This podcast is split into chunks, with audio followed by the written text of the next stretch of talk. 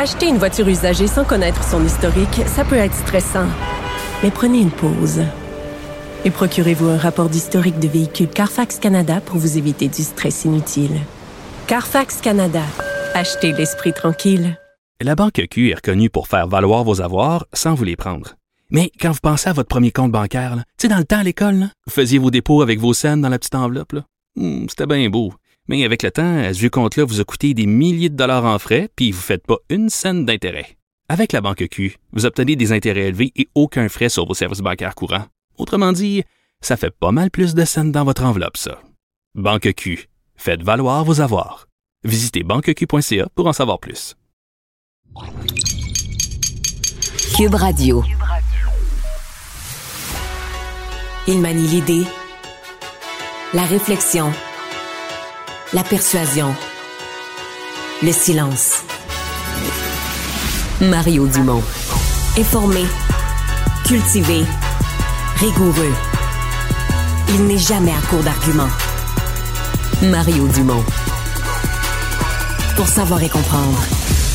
Bonjour tout le monde, bienvenue à Cube Radio. Mais un autre événement violent à Montréal qui implique des jeunes, même des très jeunes, deux jeunes de 19 ans, un jeune homme et une jeune femme, en fait, on même dire quasiment deux jeunes, deux grands ados euh, qui ont été poignardés. Euh, au départ, on disait qu'ils étaient conscients lors du transport à l'hôpital, mais finalement, on craint pour la vie d'un des deux. C'est arrivé devant le stade olympique en plein jour, une heure l'après-midi, euh, en début d'après-midi aujourd'hui. On rejoint tout de suite l'équipe de 100% Nouvelles. 15h30, c'est le moment d'aller retrouver notre collègue Mario Dumont. Bon après-midi, Mario. Bonjour. Alors, jour 17 de ce conflit entre le Hamas et Israël, et euh, il y a de ça à peu près une heure, Mario, le Hamas qui a confirmé la libération de deux autres otages, deux femmes. Euh, on a parlé tout à l'heure à Nicolas Rosenbaum. Il croyait qu'elles seraient peut-être d'origine israélienne ou qu'elles avaient une double nationalité. Le Hamas justifie cette libération pour des raisons humanitaires pressantes grâce à une médiation avec le Qatar, comme vendredi dernier avec les deux Américaines, mais cette fois-ci à l'Égypte aussi. Qu'est-ce que ça signifie selon toi? Ben, je pense que le Hamas est quand même dans une opération pour essayer de prouver au monde que malgré euh, les... Euh, ben, D'ailleurs, prendre des otages, ça en fait partie, mais l'ensemble de ce qu'ils ont fait le, le, 7 octobre, comme, euh, comme massacre, comme tuerie et comme prise d'otage, ben ils essayent de, de, de peu de rétablir l'image qu'au fond euh, ils sont des gens, tu pour des raisons dites humanitaires, mais on relâche des, des otages, donc je le vois un peu, euh, je le vois un peu comme ça. Euh, en même temps, ça nous dit que sais, ça, plus le fait que là, à date, il y a eu trois convois en trois jours humanitaires qui ont pu rentrer à Gaza il y a quand même des canaux de communication qui sont ouverts, euh, des pays qui négocient avec les deux côtés. Bon, les Américains qui sont sûrement pas loin derrière ça, mais l'Égypte, le Qatar. Donc, euh, voilà, est-ce que ça peut euh, être la, la, la, la, voie, ou en tout cas pour peut-être un jour arriver à une, à une, solution, mais en tout cas, pour l'instant, on se rend compte qu'il y a comme tout à coup un, certain canal de communication, bien que minimal, qui est ouvert. Mais pour l'instant, il ne serait pas question de cesser le feu parce que Selon Israël, selon même euh, les, Américains, ça permettrait au Hamas, les combattants du Hamas, de se reposer, de s'armer encore euh, peut-être plus fortement. Euh, une trêve humanitaire est demandée de plus en plus. Est-ce que l'aide humanitaire en, en quantité suffisante, ça passe automatiquement par une trêve humanitaire? Je vois pas de trêve ou de cesser le feu. Là. Sincèrement, là, il, s'est passé quelque chose d'important. Et moi, je ne, je ne vois pas aucun scénario où Israël va euh, arrêter son opération pour désarmer le Hamas, mais complètement. Là. Et euh, je pense que pour le reste, qu'on veuille améliorer l'aide humanitaire, on dit qu'en termes de nombre de camions, ça en prendrait plus chaque jour, j'en suis. Mais euh, le cesser le feu, d'abord, je ne le souhaite pas. Je pense qu'Israël, tu sais, à un moment donné, il faut, faut que tu arrêtes ça. Ce qui s'est passé le 7 octobre, ça peut plus se produire. Et, euh, et le Hamas, en attendant, on l'oublie, mais avant le 7 octobre, le Hamas lance des raquettes, des roquettes, pardon, tout le temps là, vers Israël. C'est quelque chose de, fréquent. Mhm. Donc, on veut dire, là, on veut vivre en paix, on veut avoir la paix, puis on veut euh, désarmer ce, ce groupe-là. Je pense que c'est dans l'ordre des choses pour Israël. Revenons chez nous maintenant. Le budget de l'an 1 d'un Québec souverain. il y a plusieurs informations qui étaient sorties la semaine dernière, Mario, mais le chef Paul Saint-Pierre Plamondon en a fait la présentation plus tôt aujourd'hui. Est-ce qu'il a bien fait de faire ça? Ben, c'est assez bien fait. Je veux dire, euh, c'est assez. Moi, je suis, un sceptique parce que moi, je pense que ça répond à une question qu'on se pose plus, qu'on se posait dans les années 70, il y a 50 ans. Ouais. Mais maintenant, euh, je pense que la plupart des gens raisonnables savent bien. On peut penser, on peut penser que la souveraineté, ce serait désavantageux. Quelqu'un de fédéraliste veut dire le Québec est mieux dans le Canada. Je pense qu'il y a personne qui pense que le Québec serait pas viable. D'ailleurs, quand la question a été posée, que ce soit à Philippe Couillard, à Jean Charest, ils ont tous dit, ben oui, le Québec serait financièrement viable. Ceci dit, il y a quand même du matériel dans ce qu'a présenté le Parti québécois. On se comprend qu'il s'est basé, puis c'est ce qu'on va leur reprocher sur des hypothèses plutôt optimistes, mais bon, tu fais la promotion de quelque chose, pas pour dire que ça va être mauvais, là. Donc c'est basé sur des scénarios plus optimistes.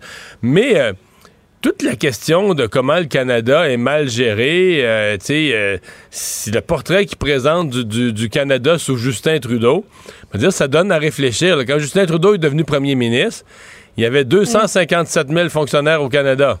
Aujourd'hui, il y en a 357 000, 100 000 de plus en 8 ans. Et donc ça, ça a donné de la marge de manœuvre au Parti, québécois dans son exercice pour dire, regarde, si on élimine les dédoublements de juridiction, si on élimine... Parce que dans le fond, c'est 100 000 fonctionnaires de plus là. Il n'y a pas de service. Prenons l'exemple du secteur de la santé. Le fédéral embauche des fonctionnaires dans son ministère de la Santé, qui est un dédoublement de ce qu'on fait au Québec, mais qui donne aucun service, aucun soin, là. Donc, euh, et donc là-dessus, le Parti québécois est arrivé avec quelque chose quand même, je trouve. Il a réussi à amener dans l'exercice des aspects qui sont, euh, qui sont intéressants. Hmm. Mais incapable de dire combien de fonctionnaires qui travaillent au Québec, mais pour le gouvernement fédéral, perdraient leur emploi. Oui, il répond pas à ça, mais la réponse m'a de la donner, c'est beaucoup. Parce que je, tu peux pas, tu comprends, tu peux pas dire à la fois, on, ferait, regarde, le fédéral est mal géré, il y a tant de milliers de fonctionnaires de plus, puis moi, je vais récupérer ces économies-là, puis te retourner, puis d'aller faire une conférence à Gatineau où il y a beaucoup de fonctionnaires fédéraux, puis dire, ah, moi, je vais mhm. tout vous rembaucher. Tu peux pas dire à l'ensemble de la population, moi, je vais faire des économies appréciables dans les dédoublements, puis dire aux employés, je vais tous vous réembaucher. Et ça, c'était l'erreur un peu qu'avait faite euh, Jacques Parizeau au référendum de 95. Euh, moi, j'étais dans le camp du oui aussi, mais c'est un engagement que j'avais toujours refusé de répéter parce que je me disais, écoute, là, on peut pas, on peut pas vendre au monde qu'on va euh, éliminer les dédoublements de juridiction, mais qu'on va réembaucher tous les fonctionnaires qui représentent ces dédoublements. Il n'y a plus d'économie. Donc, euh, non, je pense que le PQ est conscient. On veut pas le dire, on veut pas faire peur au monde, mais on est conscient qu'il y a un exercice de rationalisation. Remarque, ça serait le temps de le faire, hein, parce que présentement, on manque de main-d'œuvre dans tous les domaines. Fait que t'auras pas pas d'époque plus facile pour faire ce genre de rationalisation si ça doit être fait. D'ailleurs, c'est, renversant que le gouvernement fédéral ait embauché dans cette période de pénurie de main-d'œuvre 100 000 fonctionnaires de plus. C'est ahurissant. Oui en, l'espace de huit ans, tu le disais. Mario, importation, exportation, qu'est-ce qui arriverait à devenir un Québec souverain?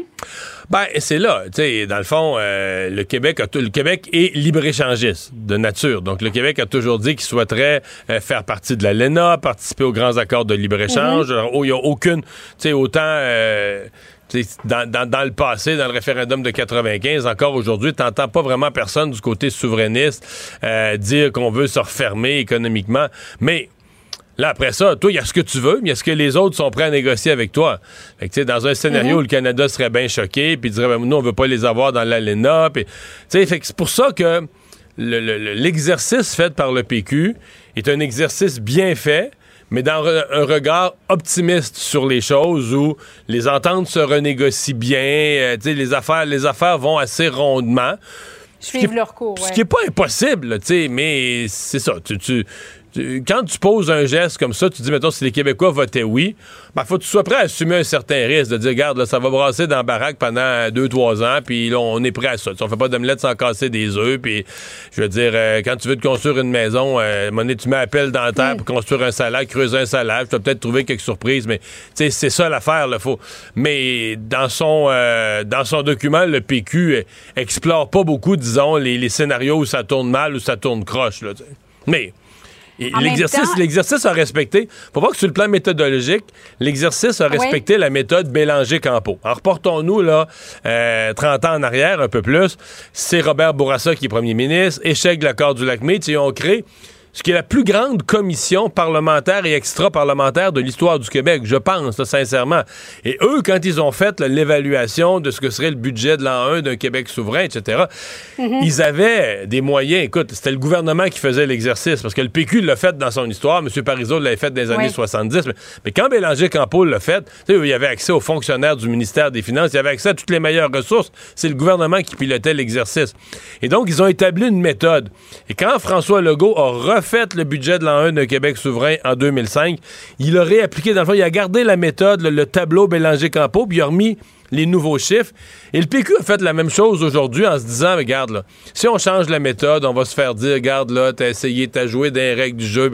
Donc, c'est pas crédible, oui. Ils ont gardé la même méthode et ils ont fait signer par cinq économistes seniors, ce qui fait que, dans l'ensemble, la méthodologie du budget de l'an 1 est, pas trop discutable.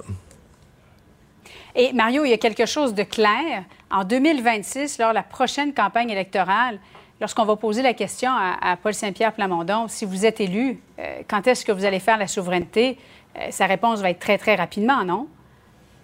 Ça, c'est clair. Ben, oui. Ah, t'es pas convaincu?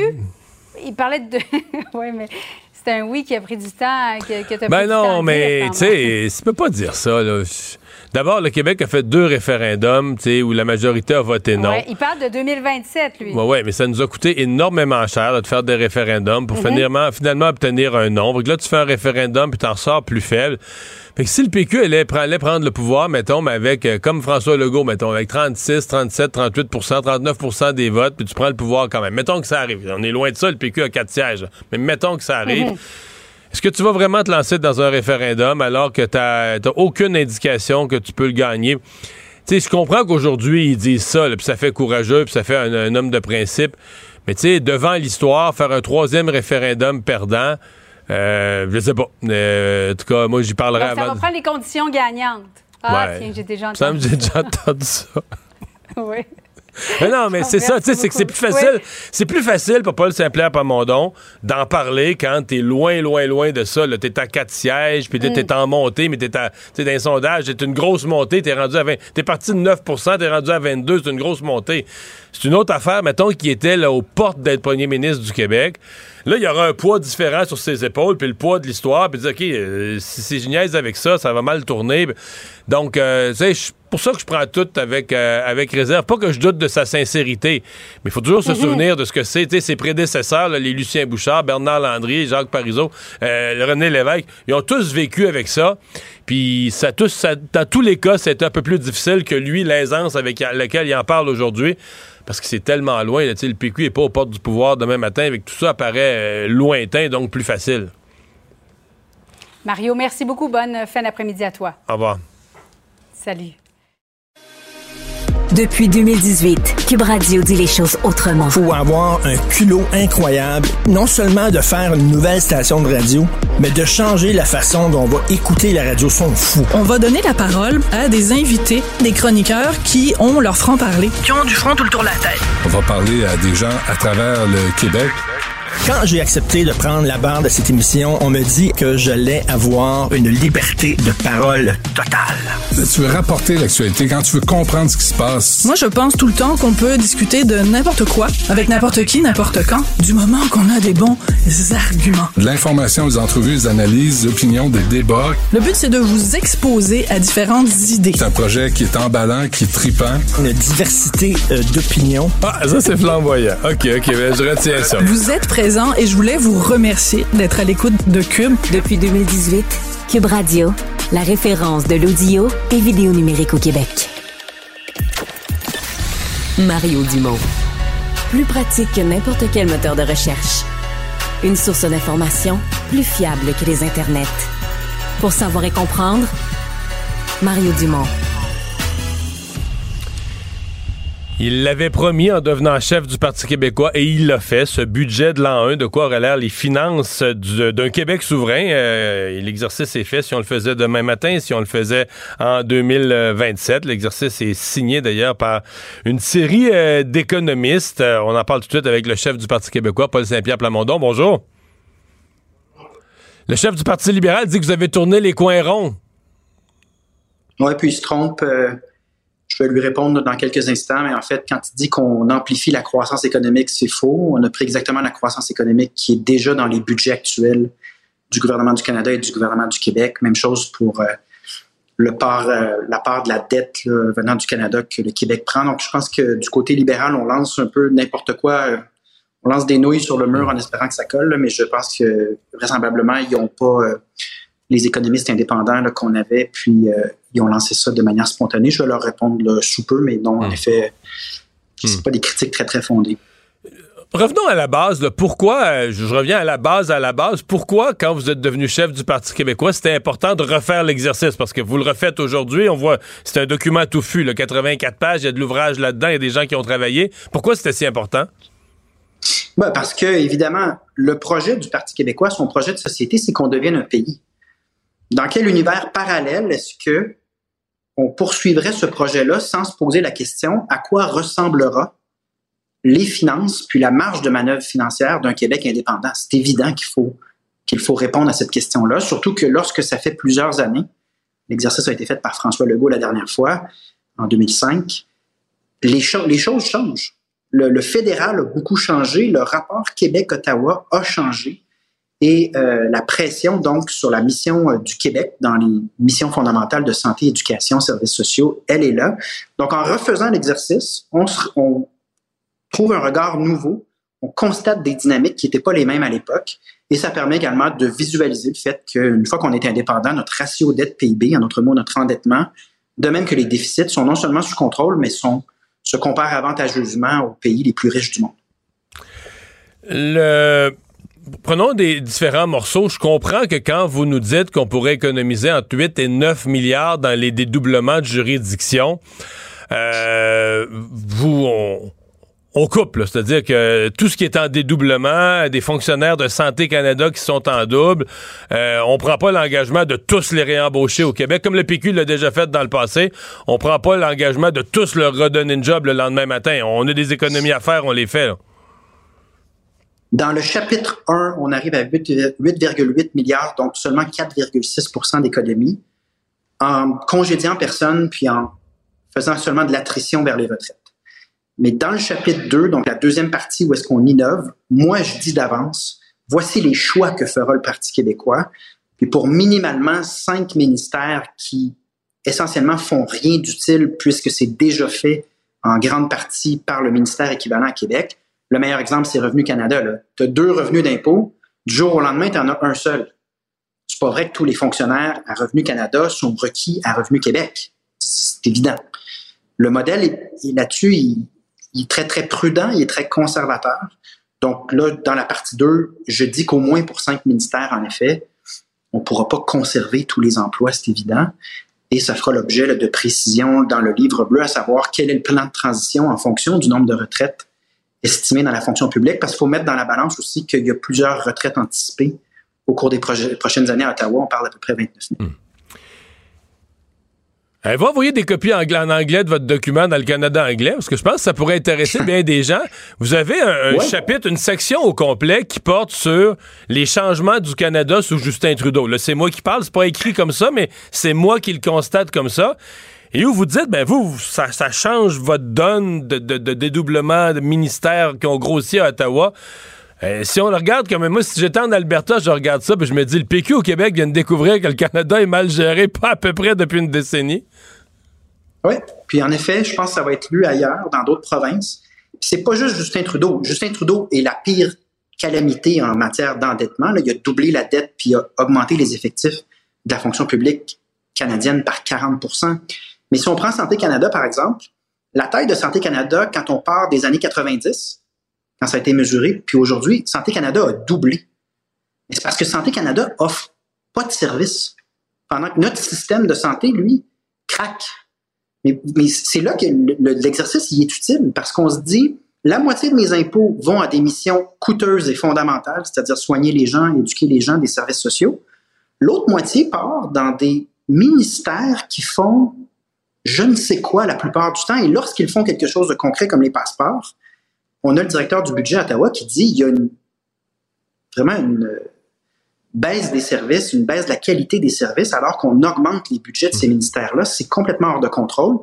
Ça soulève donc la question intéressante. Si on rapatrie les 82 milliards par année de revenus dans notre budget au Québec, est-ce qu'on va vraiment faire ce qu'Ottawa fait ou est-ce qu'on va pas réinvestir plutôt dans les missions fondamentales et utiles à la population, c'est-à-dire les services de base?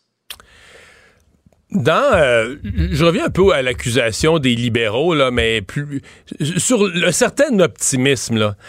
Euh, votre document évoque à nulle part un scénario où bon, les Québécois votent, mettons à 60% pour le oui, puis euh, ça comme on dit, ça, ça brasse. Là, le Canada est pas content, pose des gestes qui peuvent apparaître irrationnels économiquement, au moins sur le court terme. Euh, les ententes de libre-échange sont pas renouvelées automatiquement. L'instabilité sur les marchés fait que le Québec paye sur son un taux d'intérêt, mais pas, pas, deux fois plus élevé, mais la petite coche, là, ta cote de crédit, ta petite coche plus élevée. Il pourrait y arriver un ensemble temporaire. Moi, je pense qu'au bout d'une décennie, tout ça est disparu, là. Mais il pourrait y avoir une période de transition où ça brasse dans le manège un peu, là. Tu sais, ça brasse dans la montagne russe un peu. Ça, vous, vous l'approchez pas du tout, ce, ce, scénario-là. Oui, parce que c'est pas la nature de l'exercice. On n'essaie pas de prédire l'avenir. On essaie d'évaluer objectivement la capacité financière. Ouais, mais ça change tous les chiffres. C'est ce que je viens de décrire comme situation, ça, change tous les chiffres. Oui, sauf qu'attention, c'est que le but de l'exercice, on, cite quand même les, quelques études qu'on a sur ce sujet-là. Donc, les études qu'on a trouvées, qui sont récentes, démontrent que lorsqu'un pays est né démocratiquement puis sans qu'il y ait de guerre, la règle, c'est que ça crée une propulsion, une accélération économique. C'est ce qu'on a vu dans le cas de la Slovaquie, mais les études qu'on cite disent ça. Je peux pas aller plus loin que ces études-là parce que on fait pas de la science économique vaudou. On n'essaie pas de deviner des choses qui sont des risques, mais qui sont des risques à la lumière des études qu'on dépose, somme toute minimes. L'intérêt des entreprises le lendemain de l'indépendance du Québec, c'est pas qu'il y ait de l'instabilité puis des interruptions. Là. Les sièges sociaux à Toronto, qui vont regarder la situation là où ils opèrent leur succursale au Québec, vont se dire, moi, j'ai aucun intérêt à ce que mes activités soient interrompues parce que en ce moment, je fais de l'argent dans un environnement stable. Dans l'éventualité où certains aspects rendaient la situation plus exigeante, ben, ce que les chiffres, dans l'absolu, nous disent, c'est qu'on a dégagé des marges de manœuvre pour injecter dans l'économie des euh, une manière de, stimuler ou d'accélérer cette économie-là. Donc, euh, il y a vraiment de la marge de manœuvre, de la stabilité et très peu d'intérêt des acteurs, que ce soit au sud de la frontière ou en Ontario, très peu d'intérêt pour des entreprises qui font de l'argent au Québec, très peu d'intérêt de dire on va tout interrompre, puis on va tout déstabiliser parce qu'on est irrationnel. Évidemment, avant un référendum, probablement qu'on va nous faire le coup de la Brinks, là, on va simuler que c'est la panique et que ça va être terrible. Quand on regarde ça froidement et objectivement, suite à la création d'un pays, les entreprises qui opèrent au Québec ont intérêt à continuer d'opérer en toute quiétude et en toute stabilité. Et tout le monde a, cet intérêt-là. Donc, faut en prendre et en laisser non plus aussi parce qu'on on sait que l'argument principal utilisé historiquement par les fédéralistes, c'est celui de la peur. Et c'est une peur qui est irrationnelle quand on pense euh, au camion de la Brinks ou personnes âgées qui allaient perdre leur chèque de pension. Ben, il faut, que je vous en parle. faut que je vous en parle. On a une longue historique. Parce que là. On a une longue historique de, de, de, façon de faire peur au monde. Je comprends. Faut, faut aussi le mettre dans ce contexte-là. Là. Je comprends bien. Mais là, vous avez, à la toute fin de votre document, deux actions avec des économies, je simplifie, mais avec des économies générées, deux actions que le Parti québécois ferait, où là, vous dites, là, on sort un peu du budget de l'an 1, on, est, on établit deux priorités qu'on insérerait dans le budget de l'an 1. C'est ça, deux engagements. Il y en a un, c'est un demi-milliard par année de plus dans l'éducation, très bien. Et l'autre, c'est d'augmenter les pensions des aînés de 800 pièces par mois. Quand j'ai, quand j'ai lu ça, je me suis dit, ouais, là, ça, c'est une réplique à ce qui se passait en 1980. les plus jeunes s'en souviennent pas, mais où la, question des pensions de vieillesse était au cœur de la campagne référendaire, puis que c'était, le drapeau du Canada qui avait dessus, puis que les gens allaient perdre leur pension. C'est parce que moi, la démarche qu'on entreprend, c'est pour gagner. C'est pour ne pas revivre euh, le mauvais film des mensonges puis de l'intimidation qu'opérait le, camp du non dans, ces deux rendez-vous historiques. Là. En effet, on a fait peur aux aînés en leur disant qu'ils allaient perdre leur chèque de pension. C'est absolument faux. C'est important de le rappeler, en date d'aujourd'hui, quand on budgète un Québec indépendant, les mêmes chèques en provenance du fédéral et du provincial sont là. Mais nous, on va plus loin, puis on dit, compte tenu d'un phénomène réel qui n'est pas euh, tactique, un phénomène réel d'appauvrissement des aînés, parce qu'en inflation, c'est pas vrai que les aînés peuvent augmenter leurs revenus, comme les travailleurs peuvent le faire euh, peut-être. Euh, On va en profiter pour lutter contre l'appauvrissement des aînés. Donc, en moyenne, 800 dollars, mais ça dépend également du revenu, mais ce sera modulé. Puis, en même temps, on va envoyer un signal. Si on gère mieux, puis on n'a pas un gouvernement de trop qui dédouble tout ce qu'on fait, oui, votre chèque de pension peut être plus élevé, puis oui, on peut avoir un système d'éducation mieux financé. Et je suis convaincu qu'à 4,6% d'économie seulement dans le modèle qu'on a présenté sur les, budgets euh, totaux, on est très conservateur. La réalité, c'est que il y a tellement de missions frivoles et secondaires dans ce que fait le fédéral. Je suis convaincu, pour en avoir discuté avec plusieurs experts, qu'en fait, les économies qu'on va réaliser sont plus importantes que ce 4,6% qui vaut 8,8 milliards. On a fait le choix politique, par contre, de s'en tenir strictement à la méthode de François Legault pour ne pas rentrer dans un débat de méthodologie. Donc, on a répété mot pour mot intégralement cette méthodologie-là, mais à mon avis, le, potentiel d'économie, vu l'ampleur, la, fonction publique sous Trudeau a augmenté de 40% ses effectifs. C'est quoi les chances qu'on ait seulement 4,6% d'économie? Je vous laisse répondre à la question, mais c'est le modèle, disons, le plus conservateur possible. Dernière question. Je sais qu'elle vous a été posée ce matin, vous y avez répondu, mais si vous êtes, euh, si jamais le Parti québécois euh, faisait le miracle, passait de, de 4 députés à 60 à la prochaine élection, vous êtes élu, euh, l'intention c'est de faire un référendum, le même engagement que M. Parizeau en 94, un référendum dans la première année du mandat? Oui, mais plus que ça, l'intention puis l'engagement, c'est de gagner et de faire un pays. Je sais que c'est juste de le dire, ça semble grand, mais de mon point de vue, c'est naturel et absolument nécessaire. On n'a aucun avenir linguistique et culturel dans le Canada. On le voit, nos intérêts financiers seraient bien servis par un Québec indépendant, mais surtout, on commencerait à rayonner et à exister partout dans le monde. On serait à l'ONU, on serait partout. Je pense que c'est notre destin. Je pense qu'on est rendu là. Je sens dans la population une réceptivité beaucoup plus rationnelle qu'à des époques où c'était émotif au point que les arguments, des fois, comme on vient de parler des camions de la Brinks, je pense qu'on a évolué je pense qu'on est rendu là, puis je pense que c'est notre destin. C'est pour ça que chaque étape qu'on fait, on le fait avec le plus de rigueur possible, avec une volonté réelle euh, de voir ce projet-là et ce destin-là se réaliser. Paul Saint-Pierre Plamondon, merci. Au revoir. Écoutez Francis Gosselin à l'animation du balado Prends pas ça pour du cash. Disponible en tout temps sur l'application et le site cubradio.ca. La plateforme audio et vidéo où les contenus francophones sont fièrement en vedette. Mario Dumont. Rationnel et cartésien, il peut résoudre n'importe quelle énigme les yeux fermés. Francis Gosselin. Économiste. Tout ça, ils l'ont échappé. Consultant. C'est quand même pas une petite affaire. Auteur. C'est moins politiquement populaire. Francis Gosselin, pour savoir et comprendre l'économie. Bonjour Francis. Salut Mario. Ça continue à être un débat, même si la pandémie est plus loin derrière nous, mais le télétravail, puis euh, beaucoup de télétravail, un peu de télétravail, et même dans les joueurs les plus géants. Ah, oui, effectivement, c'est Amazon là, qui, euh, évidemment, a émis une politique qui euh, incite, euh, enfin, incite, oblige les employés à revenir au bureau. Et ce qu'on apprend aujourd'hui, c'est que ceux et celles qui n'acceptent pas cette nouvelle directive s'exposent à être renvoyés, entre guillemets, selon Amazon, avec cause. et c'est quand même intéressant, Mario, comme, comme phénomène, parce qu'évidemment, on va certainement voir là, dans les prochains mois plusieurs entreprises s'ils ne l'ont pas déjà fait, euh, inciter ou, voire même obliger de manière plus précise à ce que les gens reviennent au bureau.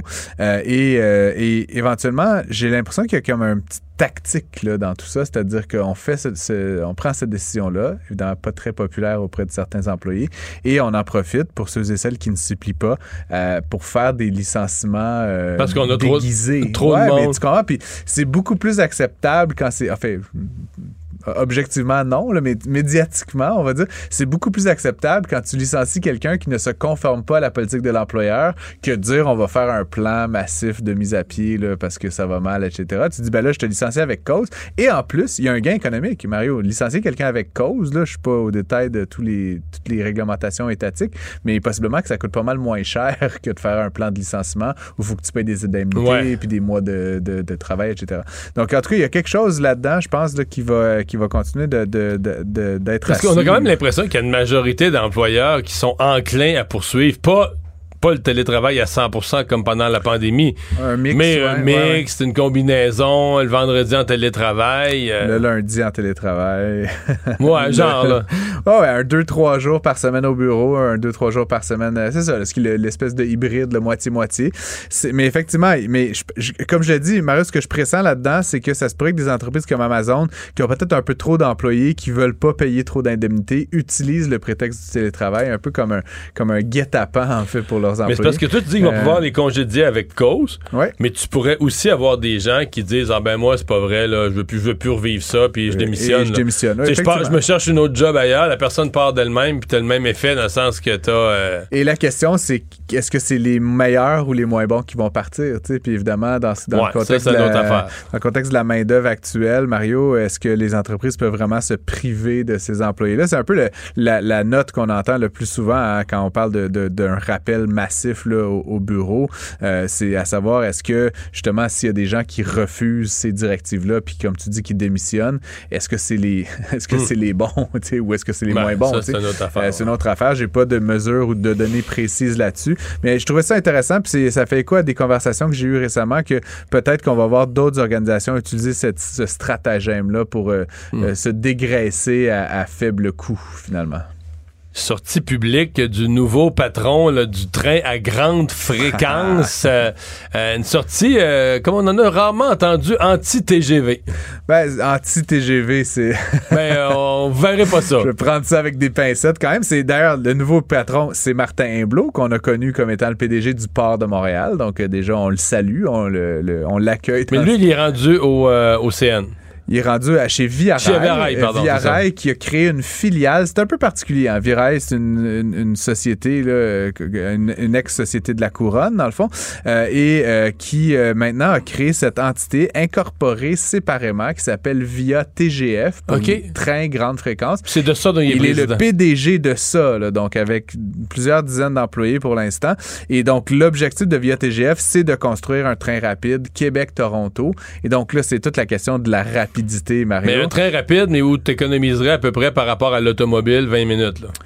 Euh, entre Québec et Montréal, honnêtement, personnellement, ça m'inciterait pas nécessairement à prendre le train, sauf s'ils finissent par mettre le Wi-Fi de qualité, Oui. peut-être. Mais euh, pour mes amis du Québec là, qui viennent régulièrement à Montréal euh, et que je salue d'ailleurs, tu la question du Wi-Fi, puis la question justement là, de la durée est un peu un obstacle. Qui plus est, Mario, actuellement, l'enjeu ben, double, c'est qu'il n'y a pas beaucoup de départs chaque jour. Donc, tu si t'es quelqu'un qui veut partir et arriver à telle heure, ben, souvent... Mais ça, tu- le grande fréquence, c'est le concept. C'est qu'il en part tout le temps. il en part tout le temps. Puis l'autre affaire, c'est que tu ne partages pas les. Le deuxième truc, tu ne partages pas les rails avec euh, le CN, donc avec le transport de marchandises. Donc, tu es pas mal certain d'arriver à l'heure. Alors qu'actuellement, via rail, c'est vraiment, c'est presque une blague. Tu es, certain de ne pas arriver à l'heure euh, parce qu'il y a toujours un train de marchandises, il y a toujours des, ob- des obstacles, etc. Moi, je suis allé souvent à Toronto euh, avec le train. Des fois, ça prenait 7 heures. Ça avait comme aucun maudit rapport. Ça aurait été plus vite d'aller la bicyclette des fois. Bref, tout ça pour dire, euh, Martin Blou donc, commence à faire quelques sorties. Et ce que tu dis est à moitié vrai. C'est-à-dire évidemment, il y a eu plusieurs euh, chroniqueurs, experts, etc., qui se sont dit récemment, ça n'a pas de bon sens qu'il n'y ait pas de TGV euh, au Canada ou dans le sud-est des États-Unis et, et du Canada. Euh, c'est la norme partout au monde. Évidemment, les Chinois ont fait un rattrapage fulgurant par rapport aux Européens. Les Européens mènent le bal depuis déjà plusieurs décennies là-dessus. Chez nous, on n'est pas foutu d'avoir Au Canada, il n'y a pas un, bout de TGV. seul, TGV. Et donc, ce que répond Martin Blou, que je trouve qui est pas tout à fait con, c'est de dire essentiellement, on a deux problèmes. Le problème, évidemment, c'est, bon, euh, construire un TGV, c'est beaucoup plus cher que de construire ce, qui, ce TGF, ce fameux TGF. Euh, pourquoi? Parce que pour aller à 500 km heure et plus, il faut que tu aies des lignes, là, euh, vraiment droites avec des ponts, euh, tu sais, c'est- c'est- il faut que ça s'arrête jamais, là, tu peux pas traverser une route, tu comprends, avec des, avec des petits ding, ding, ding, c'est- c'est- à 500 km heure, là, quand tu frappes une Honda Civic arrêtée sur les rails, il n'y a plus de Honda Civic après, c'est, très dangereux. Donc, il faut vraiment un corridor absolument dédié, puis c'est, c'est, exponentiel le coût. Euh, l'autre enjeu, évidemment, c'est que le problème qu'on a dans, dans les villes, euh, bon, Toronto, Québec, euh, Montréal, c'est l'enjeu de sortir de la ville. Donc, on n'a pas actuellement dans, à proximité des gares, on n'a pas des systèmes particulièrement efficaces pour sortir le train. Donc, dit même si ça allait à 500 sur ce tronçon-là, on va quand même perdre un 20-30 minutes au départ puis un 20-30 minutes à l'arrivée. Donc, oui, tu vas sauver quelques minutes entre les deux, mais ça justifie pas donc le, coût. Donc, ce qu'il nous dit, Martin Blot, c'est qu'en fait, le TGF, grande fréquence, et encore une fois, avec des voies dédiées, on peut quand même espérer qu'il roule à 220, 230 km heure. Donc, ce qui est quand même pas, c'est pas TGV, là, au sens euh, absolu du terme, mais c'est quand même très rapide. Et donc, tu sais, sur le segment Québec-Montréal, pour moi, comme je te dis, c'est pas un game changer, mais pour aller à Toronto, en 3 heures, 3 heures et demie, ça commence à être pas mal. Lui, il promet ça, là. C'est l'intention. Parce là, que c'était pas ça, les chiffres sur le TGF. C'est ce qui est avancé dans les médias suite à cette sortie. plus, euh, c'était plus euh, 5 heures. Tu sais, en auto, on dit c'est 5h10, puis là, c'était 5 heures moins 10, genre, Ouais, en ouais, train, là. exactement. Ben, donc, comme je te dis, j'ai pas audité sa, sa proposition, mais c'est la sortie qu'il fait euh, ces jours-ci. Puis donc, euh, comme je te dis, en, en- en 3h30, Mario, tu sais, je compare juste euh, pa- parce que je suis assez allé souvent en, en avion à Toronto, tu sais, se rendre à l'aéroport, passer la sécurité, attendre, tu arriver 15-20 minutes d'avance, attendre ton truc, etc. Euh, L'avion, ça te prend facilement 3-4 heures, là, tu sais, te rendre. Puis Ouais. c'est quand même un peu plus stressant, puis il y a des annulations, etc. Alors que cette idée du train à grande fréquence, assez rapide, en 3h30, moi, je- ça serait personnellement ma, ma- ma solution de prédilection. Encore faut-il le faire. Donc là, le projet, évidemment, avance à pas de tortue depuis plusieurs années déjà. Je me rappelle en 2016-2017, on entendait parler du TGF. Donc là, je pense que Martin Blot, c'est un leader qui a fait ses preuves chez Énergir au port de Montréal, à voir s'il va réussir à donner un petit coup là, dans la ruche puis de faire accélérer la réalisation de ça. Mais encore une fois, on lui souhaite bonne chance à suivre. Et finalement, Post Canada qui est euh, qui est visé par euh, des, euh, des des accusations d'avoir vendu nos essentiellement nos données personnelles. Ouais, ben, écoute, c'est une situation un peu bizarre. Bon, déjà, euh, il y a eu euh, le, le commissaire à la protection de la vie privée qui a dévoilé le- au début de l'année, Mario, que Post Canada vendait les informations personnelles des Canadiens. Bon, ça, c'est pas très chic. Ça mérite une bonne, un bon coup de bâton sur les doigts. Et puis, évidemment, probablement un petit ménage là, du point de vue, puisque à- chez Post Canada, il y a une direction des technologies, puis il y a une direction du marketing, puis une direction idéalement de la protection de la vie privée. C'est inacceptable, on, on va se le dire comme ça. Surtout là avec des nouvelles lois là, qui Ben oui. entrent en jeu en, en- en- en fonction. Ouais, mais surtout une Euh, période, on commence à être sensible à ça passablement là. Exactement, voilà. Donc, je, je partais aux euh, en Europe, ça fait plusieurs années là, avec euh, le règlement général sur la protection des données. Au, au Canada, on y arrive à l'instant, mais justement, c'est dans l'air du temps. Et donc, ce qui est un peu particulier pour moi, Mario, ben, c'est donc ce qu'on apprend aujourd'hui là, de, de- par la plume de notre collègue Julien McEvoy dans le Journal de Montréal, c'est qu'il y a un recours collectif qui a été intenté, donc au nom des Canadiens, là, tu sais, parce que tôt ou tard, on est tous un peu fichés par Post Canada, là. Euh, On est tous et- clients là. et ce que je comprends pas, dans le fond, là, Mario, c'est que là, il y a ce recours qui est intenté, un recours de 2,5 milliards de dollars, qui est comme pas du petit argent. Euh, c'est comme, c'est hautement punitif, là, je veux dire. Puis, euh, ce qui est un peu bizarre, c'est que là, tu sais, nous sommes tous égaux là, face à Post Canada. C'est notre service national de poste. Mettons qu'ils sont coupables, l'argent, il va nous revenir, mais C'est à nous. c'est qui qui va le payer? C'est nous, argent-là? Post Canada, C'est nous. ouais. Fait, fait que, tu sais, c'est- c'est un peu comme, je, trouve ça un peu pa- particulier, tu sais, comme, comme logique. Mettons, quand tu poursuis une entreprise, ben là, il y a un vice. C'est son argent C'est son privé. argent à elle, ses actionnaires, il y a une culpabilité. Mais là, quand c'est une société purement publique, puis surtout, tu sais, je, je sais pas, en tout cas, je sais pas comment ça va finir. Je suis pas un expert juridique. Faudrait demander à. Non, c'est une à société dont nous sommes tous actionnaires qui nous versent tous un petit montant d'argent. Est-ce que si toi, t'as acheté 128 timbres l'année passée, tu vas avoir plus de ces 2 milliards-là que moi, Mario, qui en a acheté 58 timbres?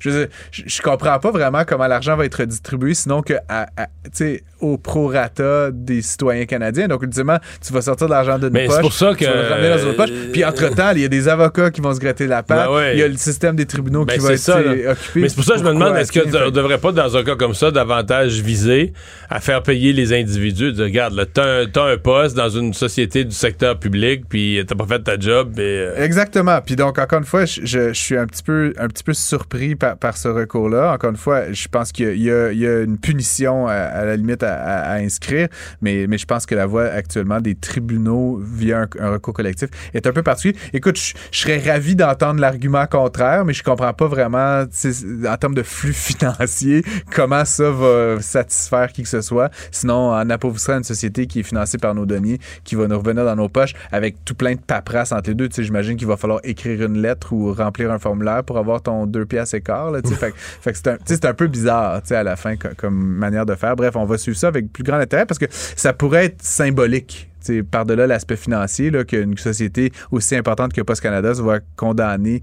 à la hauteur d'un montant comme celui-là pour une pratique de vente de données privées, ça, pourrait devenir comme une espèce de, de, jurisprudence là, pour d'autres acteurs, puis éventuellement des acteurs privés, là, justement. non, mais c'est sûr que ça frappe l'imaginaire. Parce qu'on se plaint tous de ça, on est tous inquiets de la gestion de données privées. Hmm. Puis là, tout à coup, c'est une société d'État. oui, mais tu sais, c'est ce, fait, qu'on fait valoir certains experts, c'est qu'ils ont, ils ont une base de données fabuleuse. Ah ouais, ils ont toutes les maisons du Canada dans Je comprends. Ça, ça, je le comprends. Euh, Mark Zuckerberg rêve d'avoir, tu sais, d'acheter Post Canada demain matin. merci, Francis. À demain.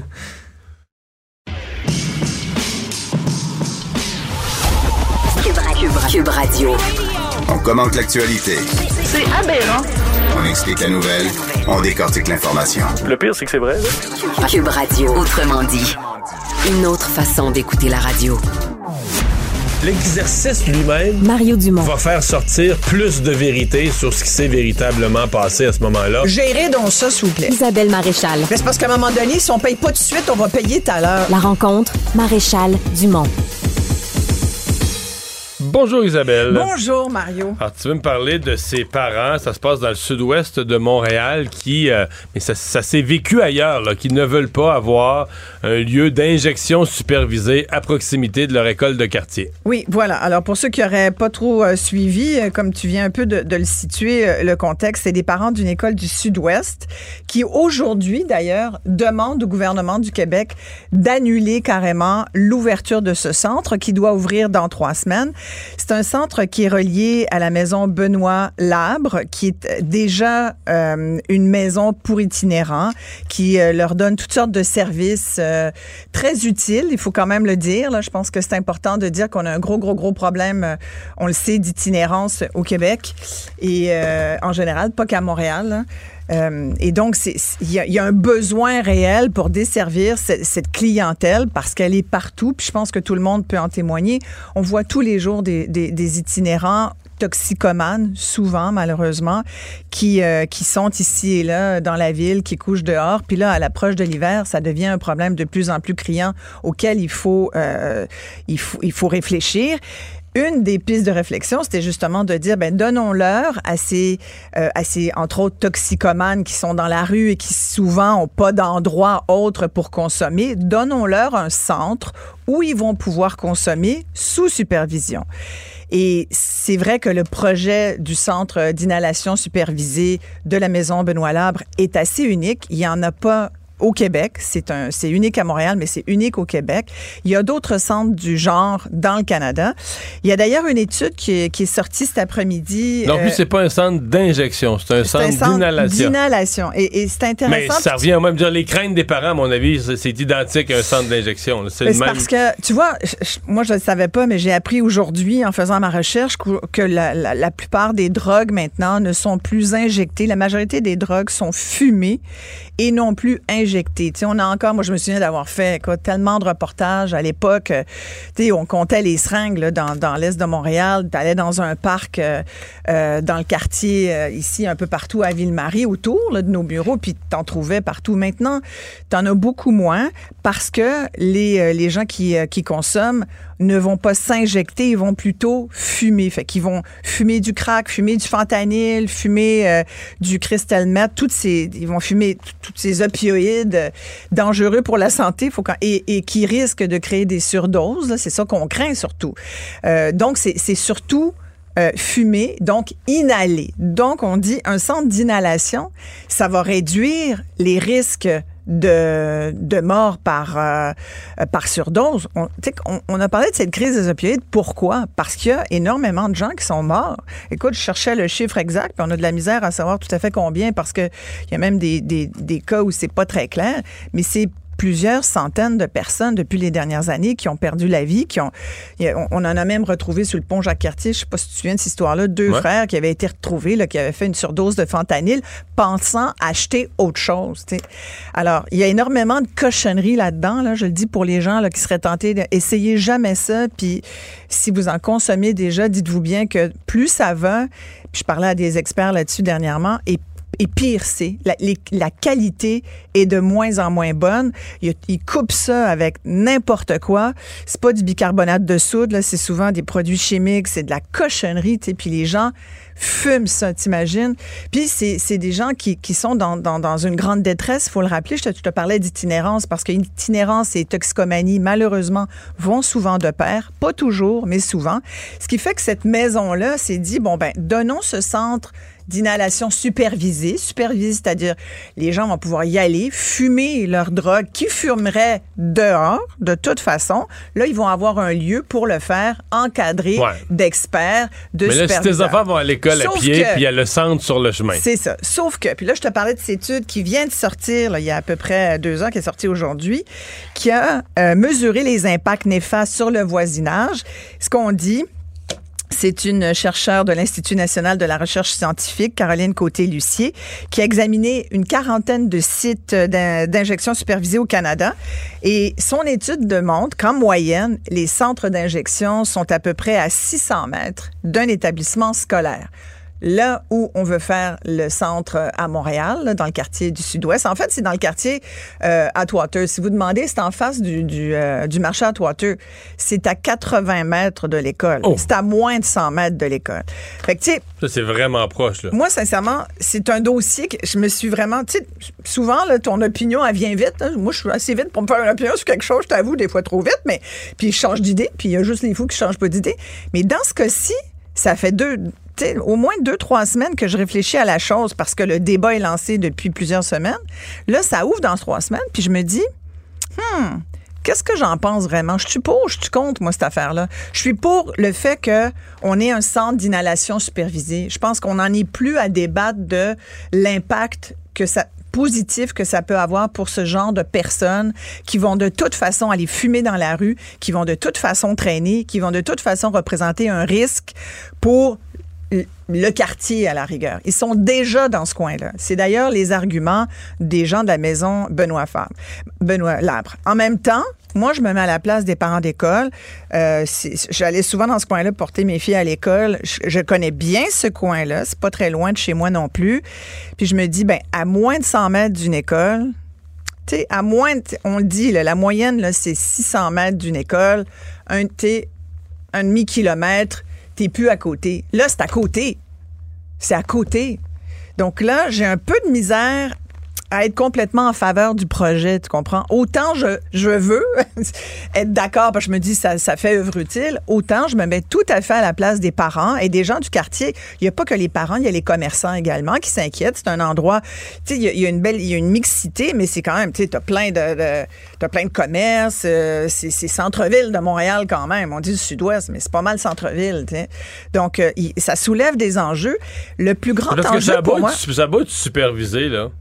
Les gens, quand ils ressortent de là. Ah, mais ils rentrent, ils sortent. Non, mais quand ils sortent, ils sont gelés comme une balle, là.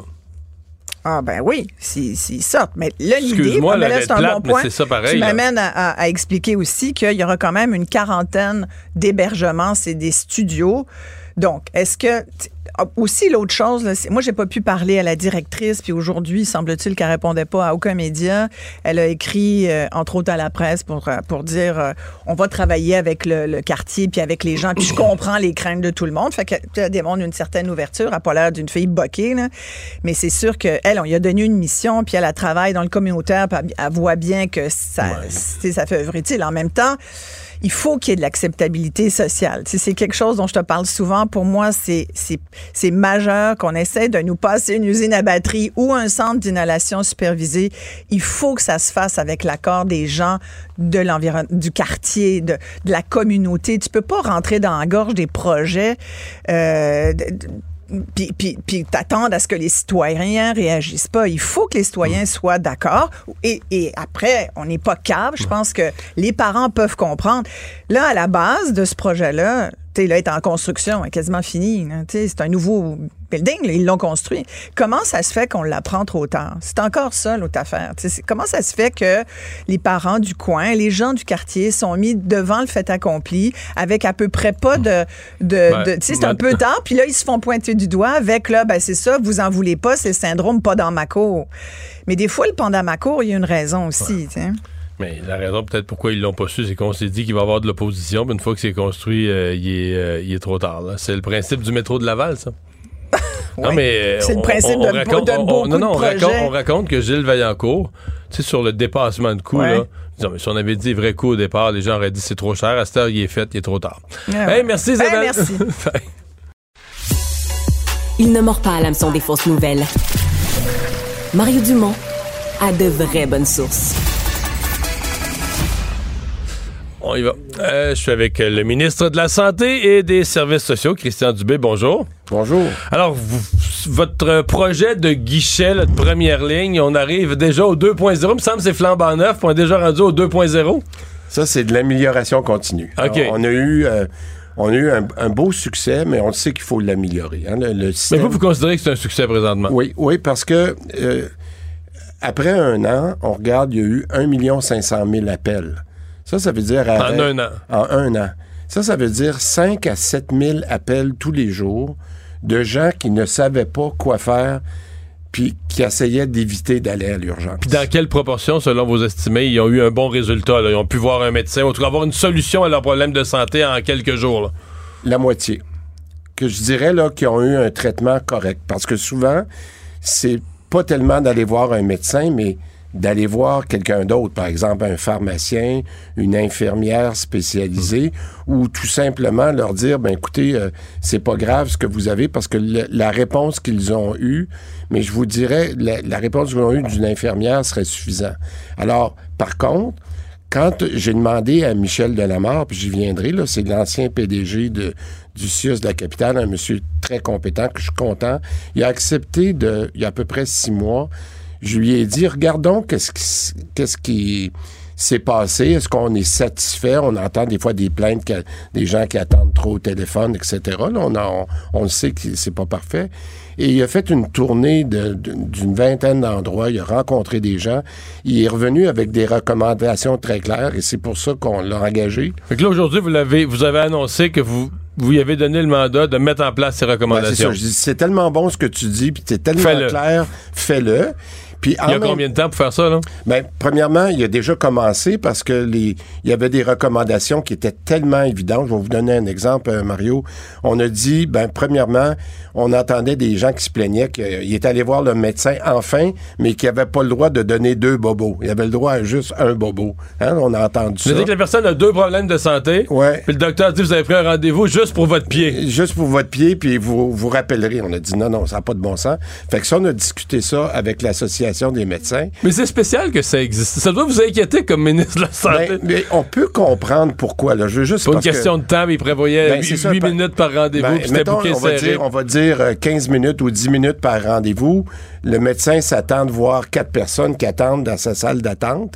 Puis là, il y a quelqu'un qui arrive là puis qui prend une demi-heure. Ben là, toute sa journée est... est Ouais, en- je comprends, est- mais quand même. Mais quand même. Alors là, on a dit, on peut-tu trouver une solution pour que cette personne-là puisse dire, oui, j'ai quatre bobos, mais au lieu d'avoir à rappeler au GAP, au guichet d'accès à chaque fois, convenez avec votre médecin qui va vous régler vos quatre bobos sur un mois ou sur, sur quatre rendez-vous qu'on prévoit. pas besoin de repasser par le GAP. Ça, c'est un exemple. Deuxième exemple. Michel, il me dit, écoutez, ça a l'air évident, là, mais il y a des systèmes téléphoniques maintenant, au lieu d'attendre 40 minutes au téléphone, prenons le numéro de téléphone de la personne, bon, on va la rappeler. Ça a l'air évident, là, mais ça, c'est, ça se fait beaucoup. euh, Dans les centres de services, c'est de plus, de plus de en plus ça, là, ouais. De plus en plus ça.